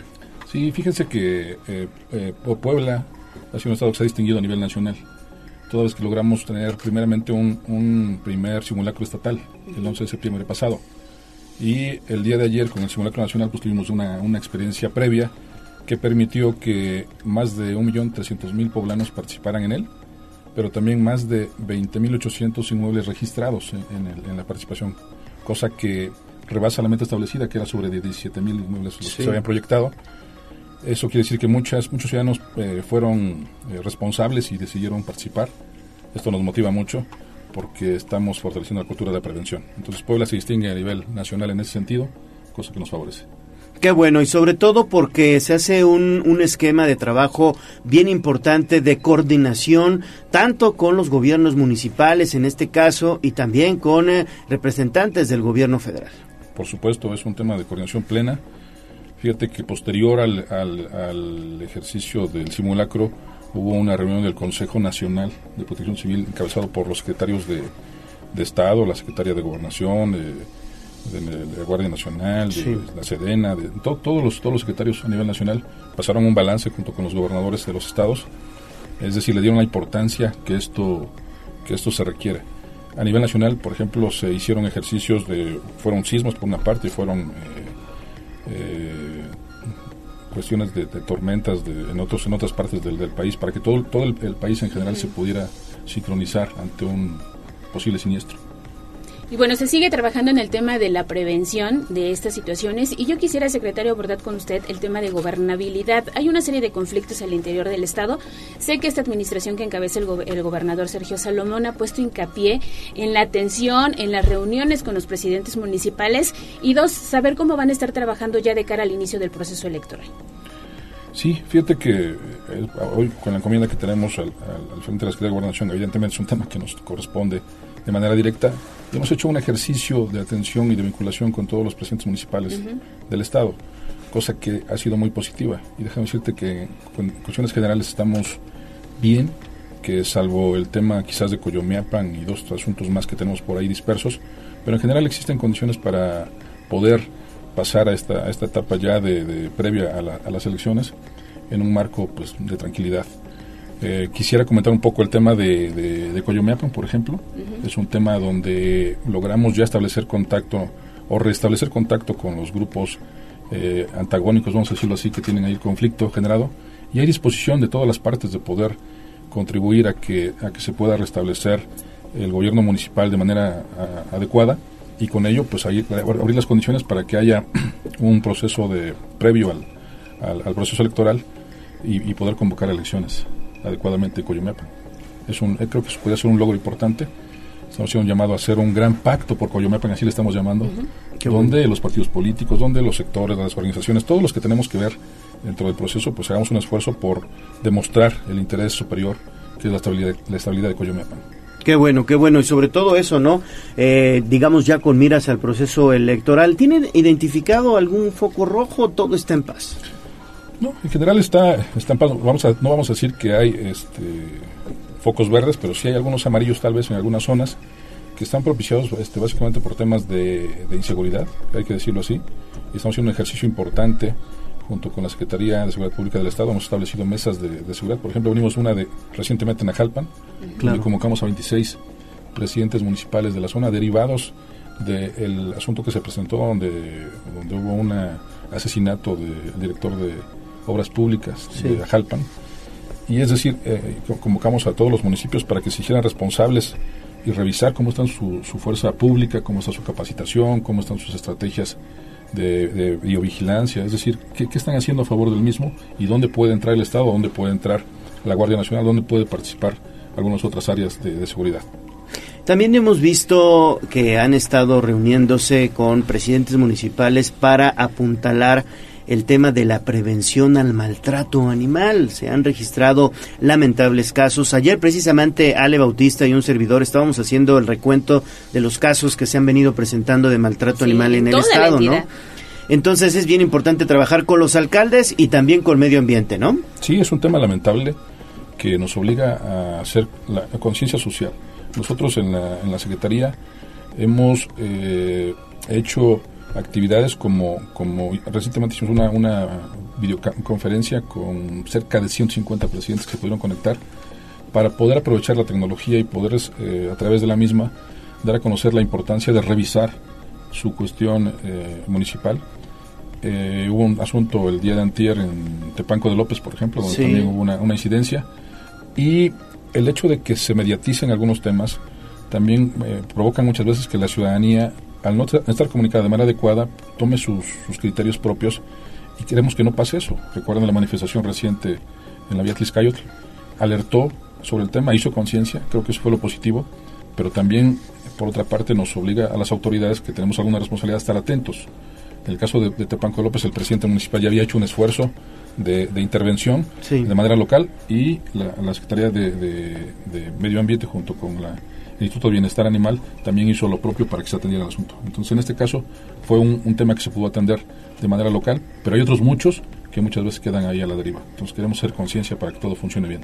Y yo ya, por último, quisiera hablar de los migrantes. Hoy el gobernador tiene una gira importante en Estados Unidos. Este se espera el arribo precisamente de quienes vienen a pasar las fechas de fin de año en nuestro estado. ¿Cómo andamos en remesas? ¿Se han presentado algunas incidencias? ¿Qué reporte tiene gobernación? Pues el reporte que tenemos es que sigue siendo un... Las, remesas siguen siendo fundamentales para la actividad económica en nuestro estado y en el país. Motivo de eso, el gobernador decidió hacer una gira, eh, esta vez por Nueva York, y, y la intención es eh, darles a los migrantes la, la seguridad de que en el envío de sus remesas, en sus visitas, pues estén, estén seguros, estén atendidos. No solamente es eso, ahí tenemos muchas, muchas cuestiones vinculadas a través del Instituto de Atención al Migrante, donde existen programas de, vinculación. Ayer también recibimos una, una comisión de la Embajada de Estados Unidos eh, respecto al tema de la tramitación de visas y demás, para poder establecer criterios de, vinculación importantes. Entonces es un sector de gran importancia para nuestro Estado, que el gobernador nos ha pedido tengamos muy presente. Cada vez que vamos principalmente a la Mixteca, por ejemplo, que es un gran expulsador de inmigrantes, es un tema central en nuestra, en nuestra agenda. Vamos a procurar que, que tengan la seguridad plena de que, de que no solamente son los que envían remesas, sino son parte importante de la actividad tanto económica como política y social del Estado. Sí, y garantizar la seguridad de ellos cuando regresen a sus lugares de origen, ¿no? supuesto. Para fin de año, por ejemplo, lo que decía Ale, ¿no? Sí, sí, en las temporadas que ellos estilan este, regresar, pues que tengan la condición de, de, de tranquilidad para, esta, para estas visitas. Perfecto. Pues agradecemos como siempre eh, la apertura, secretario, la confianza de venir aquí a, a Tribuna Matutina y a platicar con nuestros radioescuchas, que tenemos pues eh, amigos que nos que nos observan a través de las redes sociales, nos escuchan también en Atlisco, la Mixteca, otros eh, municipios de la entidad poblana. Muchas gracias. No, muchas gracias a ustedes, que tengan un excelente día. Y que se repita. Cuando gusten, aquí estaré presente. Muchas nos gracias. vemos, nos vemos pronto. Gracias. Gracias, secretario estatal de Gobernación Javier Aquino Limón. Nosotros así llegamos al final de Tribuna Matutina. Agradezco como todos los días Saura Mones en la operación técnica, Abraham Merino en la producción, Jazz Guevara, redes sociales. Ale, nos vamos. Nos vamos, pero mañana aquí tenemos una cita, recuérdelo, en punto de las 6 de la mañana. Soy su amigo Leonardo Torija, el gallo de la radio. Adiós, excelente día.